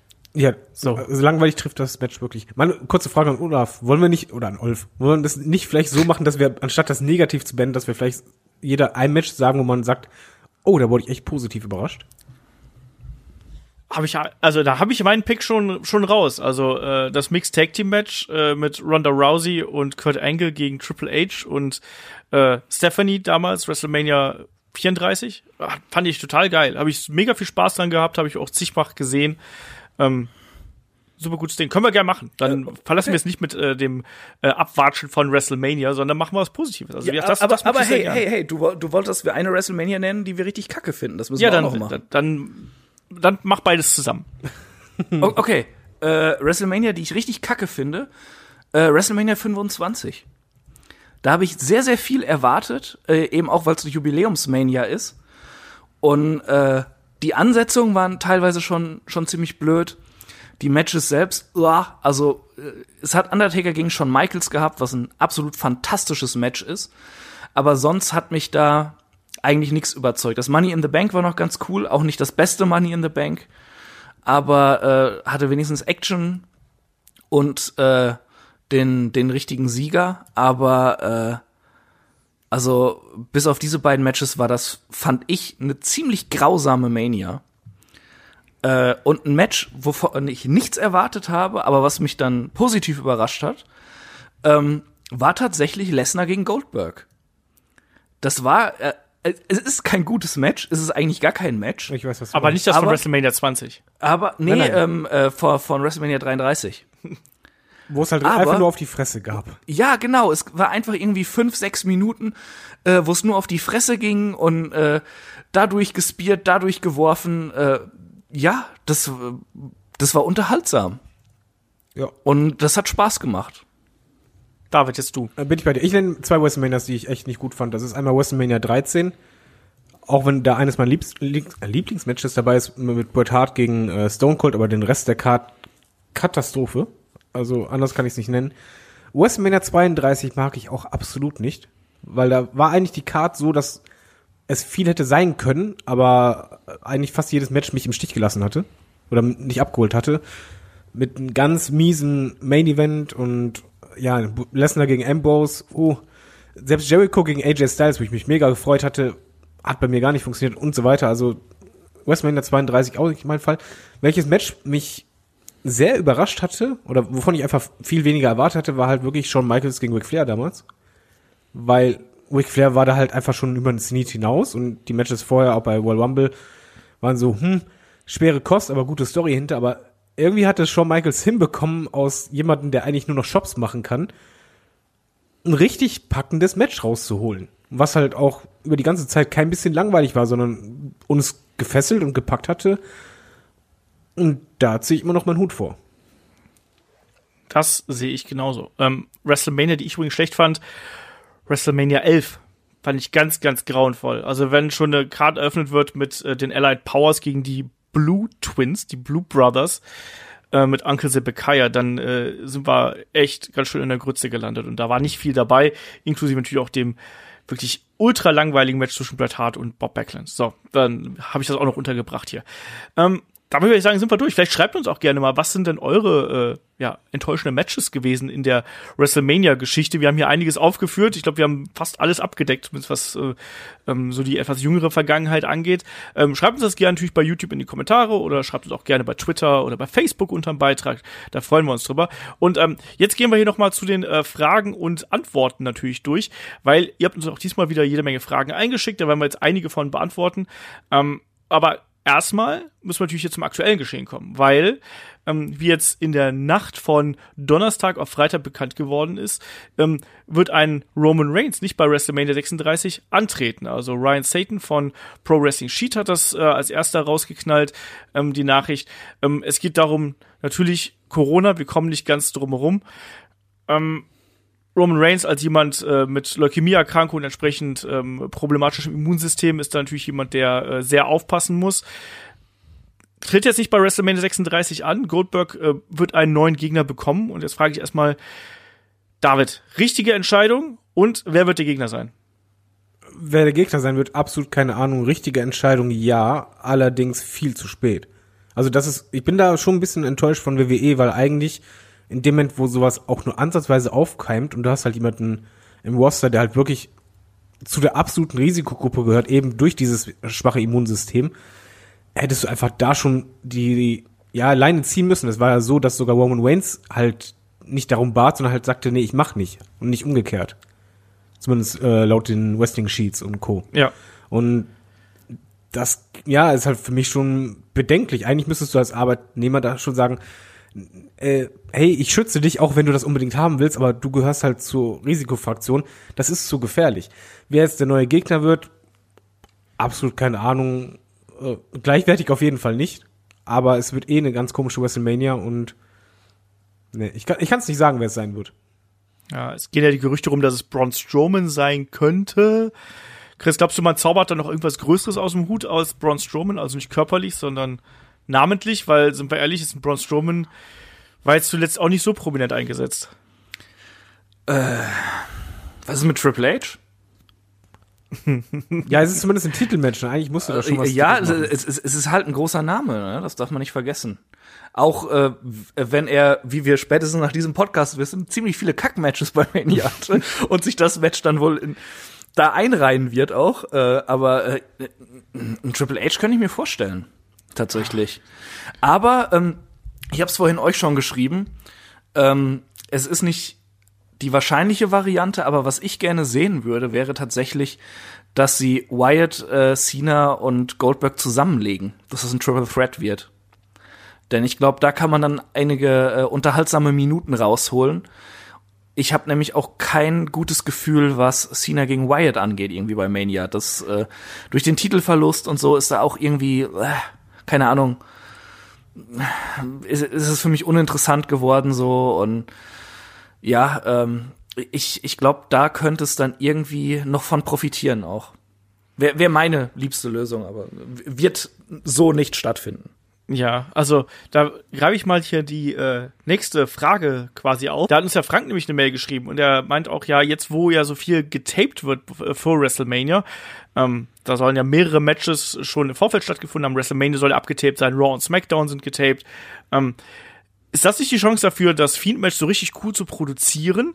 Ähm, ne? Also beispielsweise, ich habe es schon mit Shaggy im äh, Magazin besprochen. Da diskutieren wir darüber, ob das nicht sowas im Stile von House of Horrors werden könnte.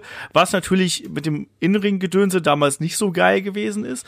Aber ich denke, das wird in so eine Richtung gehen, Chris. Meinst du nicht, das wäre dann auch eine Chance, wie man vielleicht auch gerade diesen Bray Wyatt-Charakter wieder zumindest ein bisschen stärken könnte? Ja, an sich schon. Ich weiß, was er sagen wird. Äh, äh, es, ist, äh, man, man kann da viel Cooles draus machen. Ähm, es kommt aber eben nicht nur auf die Umsetzung drauf an, dass du, dass du da was vorbereiten kannst, sondern eben auch auf äh, einmal die, die Kreativität von den Leuten, die das produzieren und eben auch äh, ja ähm, die Empathie für diesen Charakter einfach an. Und das fehlt der WWE so oft.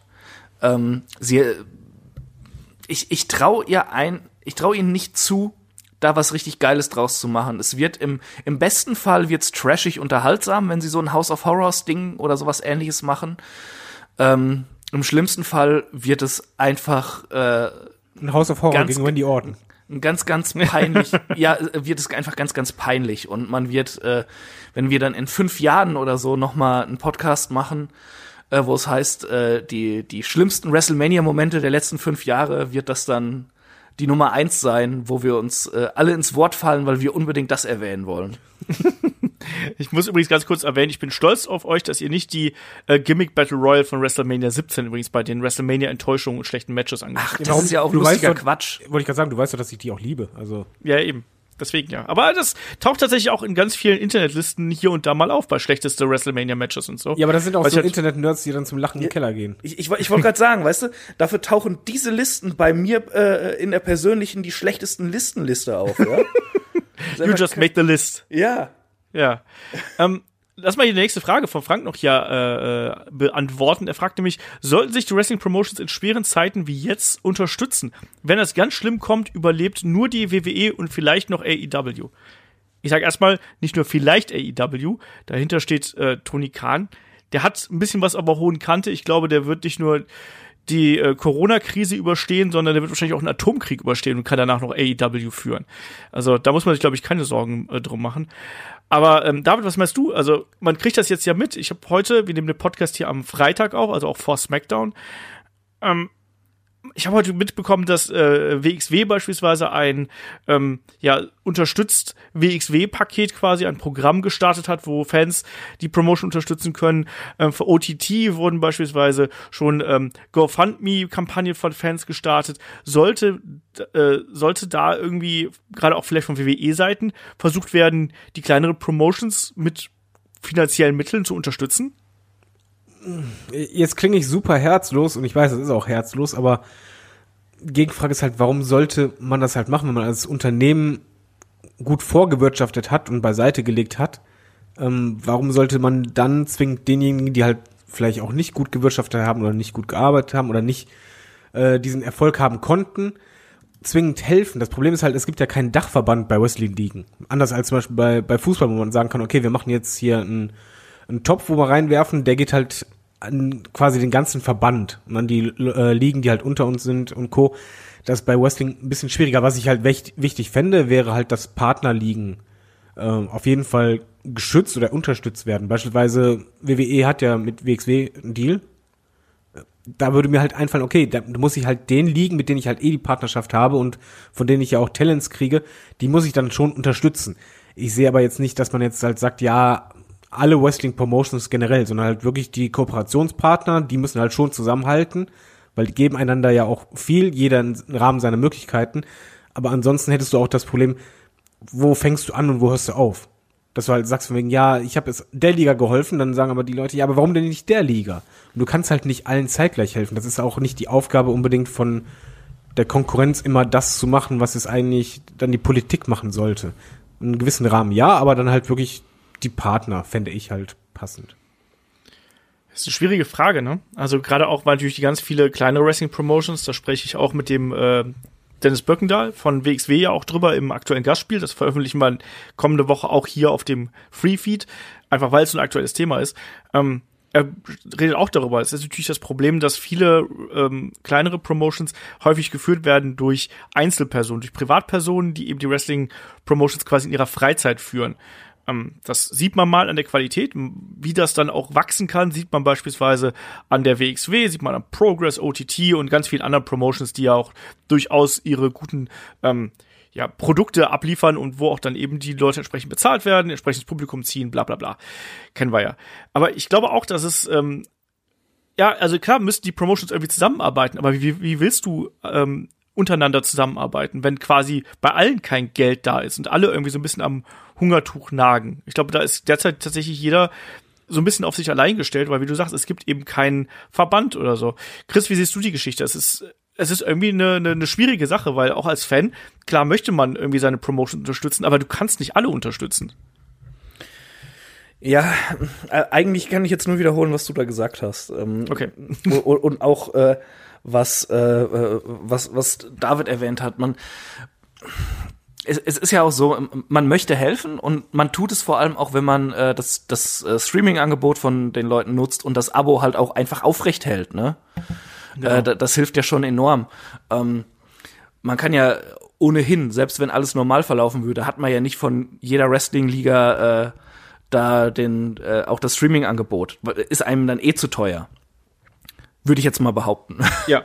ähm, äh, ja, aber aber sonst, äh, man kann nicht von jedem Wrestler Merch kaufen. Man kann nicht äh, äh, bei bei allem äh, äh sagen, hey, die, Karten, ja, ist egal, das Geld macht mir nichts. Man, man blickt ja auch so ein bisschen unsicheren Zeiten einfach entgegen, ne? Ja. Es, es weiß ja keiner, ob dann, ob es dann bei ihm in der Firma nicht dann doch in zwei Wochen heißt, okay, jetzt haben wir auch erstmal Kurzarbeit oder so. Ja, ja. Auch, auch wirtschaftlich zusätzlich muss ja auch noch bedenken, selbst WWE, die halt richtig Kohle auf dem Konto haben, die wissen ja auch nicht, was ist, wenn es die Börse zusammenbricht. Wenn, wenn es da richtig steil berguntergeht, dann kann das da auch schnell gehen, nur halt im größeren Maße. Es geht halt auch schon mal ähm, großen Firmen ganz schnell unerwartet an die Nieren. Da musst du halt erst einmal ist daran denken, deine Mitarbeiter zu schützen. Und ja. wenn dann ein Puffer da ist, dann halt versuchen, die Partner zum Beispiel zu schützen. Aber im Endeffekt, ich bleib halt dabei, um halt die kleinen Ligen aufzufangen oder halt die kleinen Firmen, das ist nicht Aufgabe der anderen Firmen oder halt hier Promotions, sondern es ist halt Aufgabe der Politik. Ja, äh, äh, vor vor allem ist es halt nicht Au Aufgabe der Fans. Man kann helfen, wenn man irgendwie das noch kann, aber ähm, man kann halt auch nicht jedem alles geben. Ne? Ist halt einfach so. Ja. schwierige Zeiten auf jeden Fall. Ähm, der Frank fragt noch, gerade auch was jetzt das äh, Pre-Tapen angeht, ähm, wäre es eine Idee, wenn man zu dem Entschluss kommt, ähm, dass man in den nächsten Wochen kein Wrestling mehr produzieren könnte? Also der Entschluss würde ja wahrscheinlich von oben gefällt werden. Wir haben es jetzt schon mitbekommen, Ausgangssperre und so, also Performance Center ähm, wird demnächst anscheinend auch äh, äh, nicht mehr möglich sein, da zu tapen. Ähm, Frank fragt, ob es eine Möglichkeit wäre, einfach alte WWE und WWF-Folgen chronologisch im TV auszustrahlen. Hätte ich nichts gegen, aber man muss sich halt dann eben auch fragen, was die TV-Verträge eben sagen. Ähm, Im Endeffekt, oder Chris? Also das, das wird, da wird ja wahrscheinlich drinstehen, wir brauchen aktuelles Zeug und nicht alten Kram aus dem Network. Ähm, damit wir weiterhin die äh, ja, ver verhandelten Gehälter bzw. Honorare hier äh, zahlen. Genau das. Also ähm, ich, de ich denke, die, die Networks, ähm, die lassen sich momentan schon auf Kompromisse ein. Ähm, denn äh, sonst würde WWE ja auch nicht damit durchkommen, in einer Raw-Ausgabe halt irgendwie äh, sehr lange alte äh, Pay-per-view-Matches zeigen zu dürfen. Ähm, aber äh, gänzlich alter Content wird nicht gehen. Da, da hängen halt auch noch andere äh, Lizenzen und sowas wahrscheinlich auch dran. Da, da weiß man auch nie genau, wie es da im Hintergrund aussieht. Dann, ähm, ja, äh, die, die Werbepartner, wollen sie dafür zahlen, bei einer alten Sendung zu laufen? Ja, wobei, äh, kann ich mal kurz reingrätschen. WWE hat Grätsche, ja doch eh. Ja. ich bin auch Fußballfan, ich darf das. WWE hat ja zumindest einen Vorteil. Sie hat ja nicht nur die alten Folgen, sondern sie haben durch das Network auch sehr viel Special-Zeugs. Und ich glaube, im Endeffekt geht's, geht's den TV-Sendern jetzt momentan, denen ist ja bewusst, in den Verträgen wird ja auch drinstehen, dass beispielsweise beim Erdbeben kannst du halt auch nicht aufnehmen. Und dass halt die, die Sonderfälle schon drin sind als Absicherung, aber es halt trotzdem darum geht, man muss eine Sendung abliefern.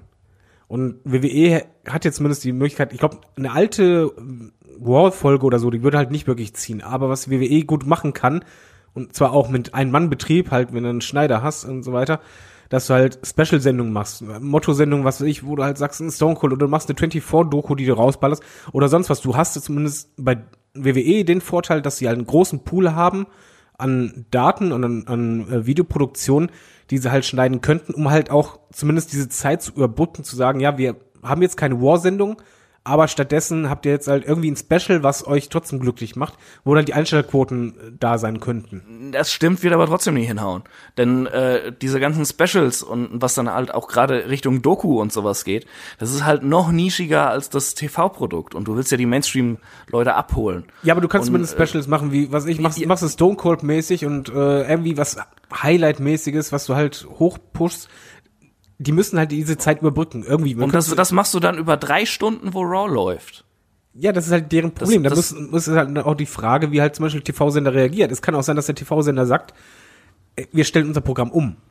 Wir machen, das jetzt, einen, ja. wir machen jetzt halt einen anderen Slot, der, der ist kleiner für euch ist, dafür dann so und so. Aber im Endeffekt, ja, die können halt nicht einfach jetzt sagen, ich glaube halt einfach nur nicht alte War oder alte Smackdown-Folgen auszubringen, das würden die halt nicht machen. Ich glaube eher, dass die halt versuchen, dann Special-Content eher zu machen oder halt gemischt mit äh, ja, so sehr ich das auch hasse, irgendwelchen Sky-Content, äh, Skype-Content äh, oder Ge- sonst was. Genau darauf wollte ich nämlich Ja. hinaus, bevor du reingegrätscht bist. sie, sie, sie müssen auf jeden Fall irgendwas Neues reinbringen, um da die Leute irgendwie bei der Stange zu halten. Und wenn sie dann irgendwas machen, dass da sich, keine Ahnung, ein- ein John Cena und ein Roman Reigns vor Skype setzen und zusammen dadurch moderieren, was, was ihre prägendsten Momente waren, warum sie Wrestler werden wollten oder was auch Genau, immer. ja. irgendwelche Specials in der Art. Aber sie müssen Irgendwas Neues haben, was da durchgeht, weil sonst äh, sind die Werbekunden halt angepisst. Du, Ja. wenn da einfach irgendwas Älteres läuft. Ja, machst halt solche Top-Ten-Serien wie äh, Sendungen wie bei RTL 2 und so ein Zeugs, wo dann die Geht ja auch nicht, muss erst mal jemand vorsetzen. und, und, so. und dann holen sie noch Sonja Zietlow, die das moderiert. Nein, aber so, sowas, glaube ich schon, würde man halt hinkriegen. Also bei WWE mache ich mir halt nicht so die Sorgen, die werden sich da schon irgendwas einfallen lassen. Bei AEW, ich glaube sogar, die sind noch kreativer, weil die haben so diesen, ja, YouTube-Spirit ein bisschen noch dabei. Ich glaube, die kriegen da auch irgendwas hin. Wir werden halt nur keine War- und Smackdown-Sendungen oder Dynamite-Folgen sehen, die halt normal sind. Aber irgendwas werden die sich schon einfallen lassen. Ja, das werden wir halt eben sehen, ne? Also in zwei Wochen quasi. WWE hat ja jetzt ja offiziell bis, bis WrestleMania, inklusive WrestleMania, getaped, so wie es äh, aussieht. Ähm, AW soll auch zusätzlichen Content jetzt bei der letzten AW-Folge ähm, mitgetaped haben. Also da ist noch einiges dabei. Der Frank fragt noch, ist die Chance, äh, ist die Zeit auch eine Chance ähm, für die Wrestling-Welt. Kein Fußball, Football, UFC und so weiter ähm, wird im Moment ausgestrahlt. Eine Wrestling-Show, siehe beispielsweise AEW, kann aber ganz gut ohne Publikum funktionieren und vielleicht doch ein paar neue Leute anlocken. Sage ich ganz ehrlich, so ja, klar, es gibt aktuell nicht weiteren Live-Sport irgendwo, aber ich sehe das momentan nur als Übergangsphase. Die Leute haben teilweise auch ein bisschen anderes zu tun, als äh, Wrestling zu schauen. Und ich glaube, dass, dass das zwar eine gute Art und Weise ist, den Sender zufrieden zu halten und eine Kernzielgruppe zu erhalten, aber eben darüber hinaus tue ich mich ein bisschen schwer. David, wie siehst du das? Glaubst du, man erreicht mit den aktuellen Empty Arena Shows äh, neue Zuschauer? Also bei Raw ist die Quote gefallen, bei AW Dynamite ist es zuletzt auch gefallen. Wie siehst du das? Ja, bei, bei AW ist momentan am Pendeln in den normalen Bereich, aber ganz ehrlich, wer sollten da jetzt großartig einschalten? Weil die große Masse, die hat gerade ganz andere Sachen im Kopf. Und Disney Plus. Disney Plus zum Beispiel. Nein, aber ist, ist halt einfach, du hast gerade andere Sachen primär im Kopf und ich glaube halt, die Leute suchen jetzt gerade in ihrer Freizeit die Sachen raus, auf die sie halt Lust haben, wo sie halt schon wissen, dass das mich ablenkt. Und ich glaube halt nicht, dass es groß Nicht-Wrestling-Fans einschalten würde oder Leute, die halt sonst Football gucken, dass sie sagen, hm, ich brauche einen Ausgleich, sondern die werden dann eher diejenigen sein, die im Football-Network, dafür gibt's ja auch sowas, da sich alte Sachen vielleicht dann anschauen werden. Genau wie halt Wrestling-Leute nicht zwingend unbedingt jede Weekly sich jetzt anschauen oder wenn er halt Programm umgestellt wird, sondern eher sich was anderes anschauen werden aus dem Network. Und nee, ich, ich sehe das halt nicht als jetzt irgendwie große Chance fürs Wrestling, sondern irgendwie gehen gerade alle durch dieselbe schwere Zeit. Und einzige, was mir halt nur ein bisschen Sorgen macht in Amerika, ist, dass die, ja, zumindest, wir einfach, die haben halt einen Führer an der Spitze, der halt immer noch ähm, kommuniziert. Führer! Ja, er, er macht es ja auch so. der nicht nur sagt, wegen, ja, äh, ich habe das beste Wissen über Virus und ich bin generell der intelligenteste, sondern der halt auch noch Sachen raushaut von wegen, wir fahren bald schnell wieder alles hoch. Und ich glaube, das ist eher das Problem, was halt gerade amerikanische Firmen und auch Promotions haben, dass die vielleicht davon ausgehen, hm, das wird vielleicht doch schneller gehen, weil der Plan ist ja so von oben, die sagen, ey, das ist jetzt doof, aber wir werden so schnell wie möglich bis Ostern am besten, äh, war ja die letzte Ansage, das wieder hochschrauben und ich glaube, in Amerika ist ein anderer Spirit, dass sie halt sich noch nicht ganz so bewusst sind, dass das wahrscheinlich deutlich länger gehen wird. Chris, wie siehst du die Geschichte? Äh, ja, ich, ich sehe es eigentlich auch so. Ähm, es, es wird nicht so sein, dass da jetzt auf einmal neue Fans zukommen, vielleicht ein paar, aber ähm, das wird jetzt nicht große Auswirkungen haben. Äh, die Leute haben halt gerade wirklich andere Sachen im Kopf. Äh, ich merke es auch an mir selbst. Ich äh, es fällt mir schwerer als sonst, irgendwie äh, mich auf Wrestling einzulassen. Mir fällt es generell schwerer, mich auf äh, jegliche Unterhaltungsform wirklich einzulassen, finde ich. Also, wo man wirklich sich rein versinken lassen kann irgendwo. Das ist ein bisschen schwierig. Ähm, wir haben noch zwei, drei andere Fragen, dass wir so ein bisschen von dem Corona-Ding hier ein bisschen wegkommen. Das geht mir auch gerade ein bisschen auf den Sack. Ähm, muss ich ganz ehrlich ja, sagen. Sack gesagt. Ja. Ähm, der Dieter fragt per YouTube, habt ihr die Bret Hart Broken Skull äh, Podcast-Geschichte auf WWE Network gesehen? Könnt ihr euch davon einen zweiten Teil vorstellen, weil ja Hart und Austin so viele Wrestler kennen, über die man reden könnte, Recruit, Kurt Hennig und so weiter und so fort. Chris, hast du die gesehen? Ich habe sie nicht ganz gesehen. Okay. Ähm, ich habe so ah, 45 äh, Minuten ungefähr äh, geschaut, aber das auch eher so so ein bisschen im Hintergrund. Ähm, ich war nur ein bisschen genervt davon, dass, äh, dass der, der Screwjob halt wieder so, so tot gekaut wurde einfach. Das ja. war mir zu lang. Da, da hat Brad hat da schon so oft drüber gesprochen und auch viele andere Dokus und Sendungen sind darauf äh, eingegangen. Also das hätte ich nicht gebraucht. Da gab's dann doch andere Themen, die mich interessiert hätten. Aber ich muss auch noch äh, fertig schauen. Ja, Übrigens, das ist auch mein Eindruck hier. Das hat mich auch ein bisschen gestört. Ich fand es ansonsten ähm, recht interessant, auch wenn ich finde, dass die beiden etwas komische Chemie zusammen haben. Du hast gemerkt, dass ein Bret Hart in der Anfangsphase hat wirklich sehr viel gebraucht. Also ein Steve Austin ist ja super Entertainer und versucht da irgendwie so die Emotionen aus Bret Hart rauszukitzeln, aber so gerade in dieser Screwjob-Zeit, da hat man eben auch gemerkt, dass da immer noch nach immer der der der Stachel beim Bret Hart sehr tief sitzt. Ich glaube, er war auch einfach ein bisschen skeptisch. Ich glaube, ja. beziehungsweise vorsichtig, sagen wir eher vorsichtig. Ich glaube schon, dass er gerade bei WWE ähm, Content sich halt nicht so sicher war anfangs, wegen, ja, wo geht die Reise hin? Ist das jetzt wirklich normales Gerede oder will man jetzt irgendwie bestimmte Sachen von mir halt rausholen? Aber das ging ja im Verlauf dann weg. Ich finde übrigens die Broken Skull Serie fantastisch. Das liegt aber auch daran, ich mochte auch den, die Podcast-Reihe von Stone Cold Super liegt auch wieder daran, ich wiederhole mich dann, ähm, weil er macht das sehr äh, menschlich.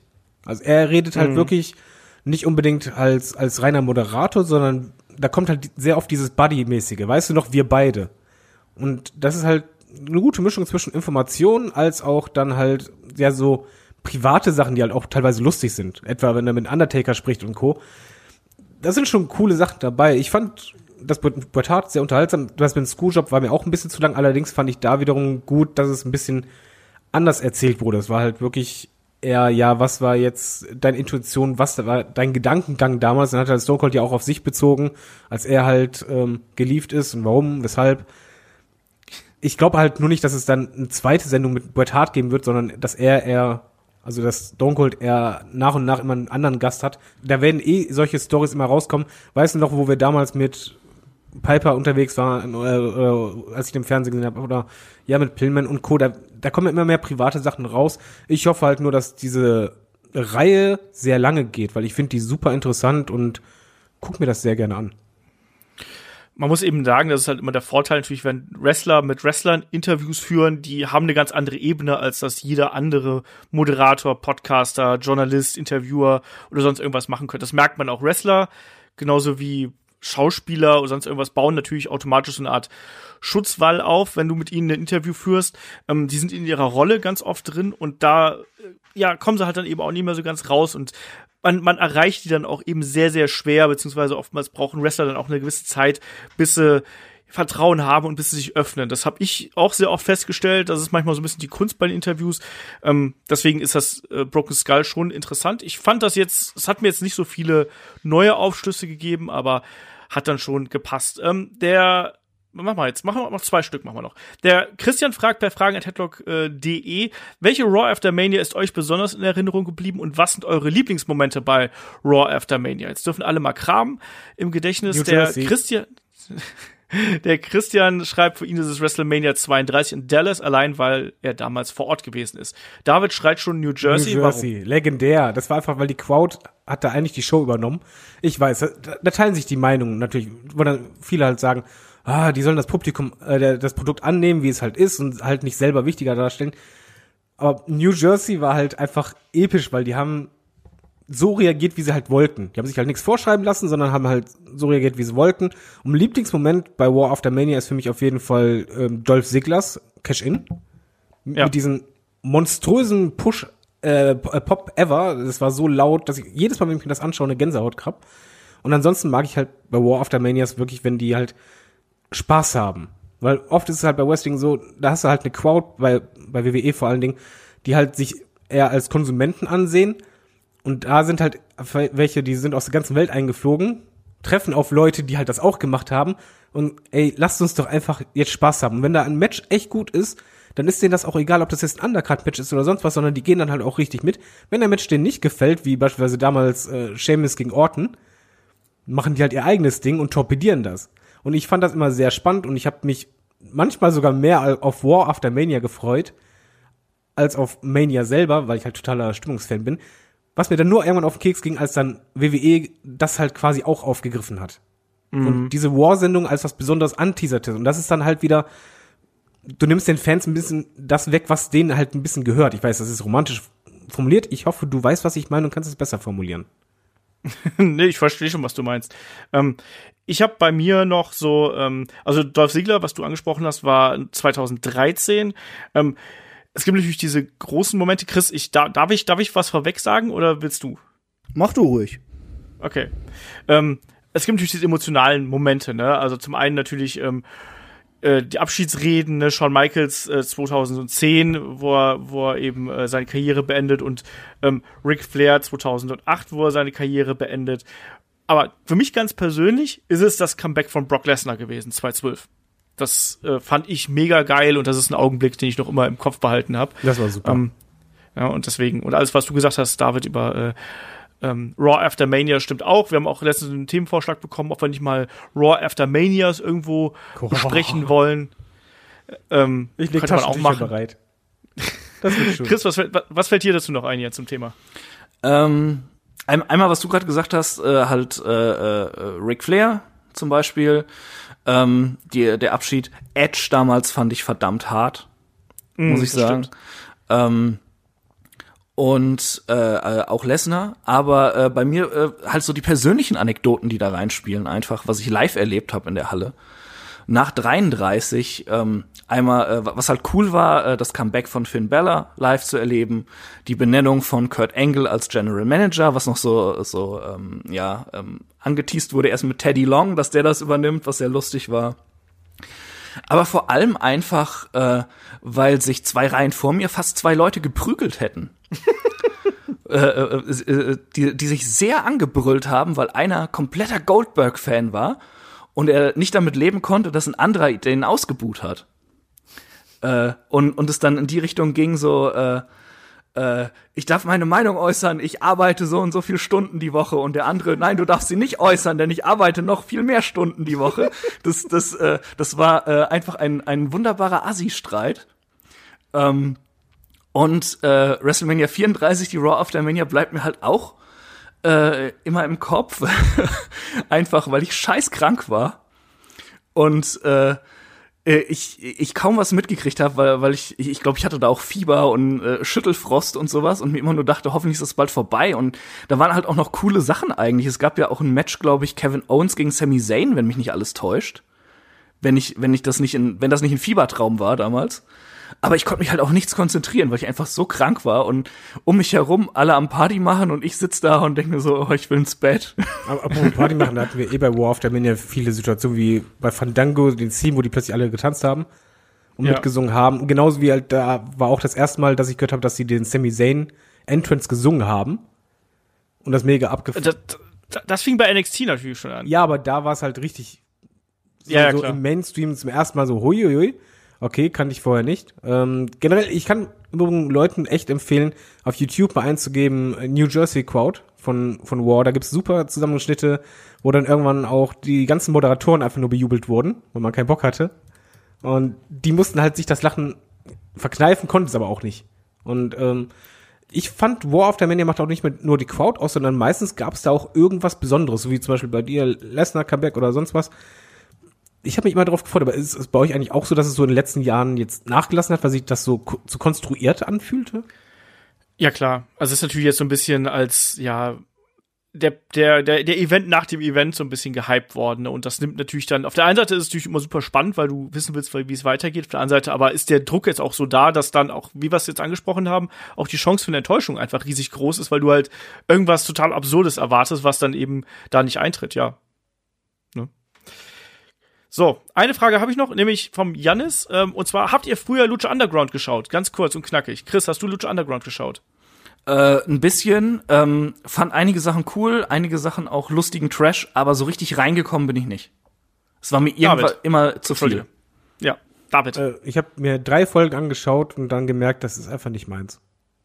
Okay. Ich habe zwei Staffeln, zweieinhalb Staffeln, glaube ich, gesehen. Ähm, mochte das eigentlich immer sehr. Aber irgendwann hat es mich dann auch ein bisschen verloren. Das ist nur einfach so. So, und damit äh, sind wir auch durch hier an der Stelle mit unserem äh, großen Wochenend-Podcast äh, WrestleMania Enttäuschung.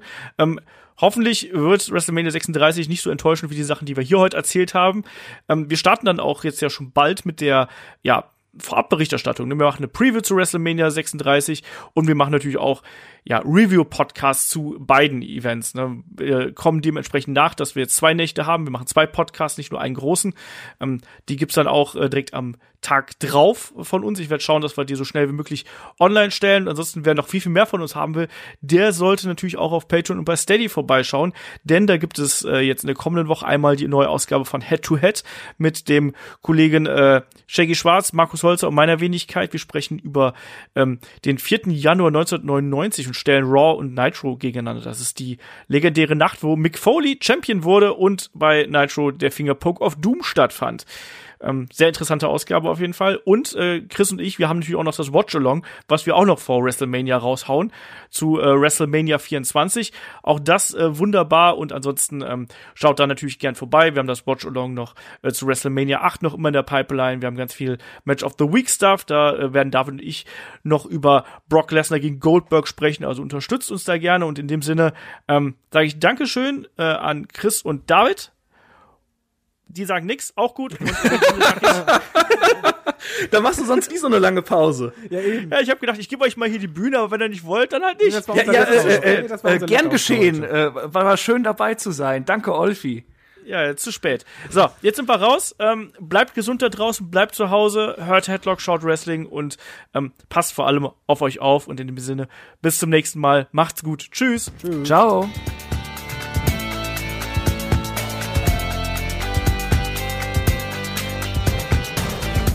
Headlock, der Pro Wrestling Podcast.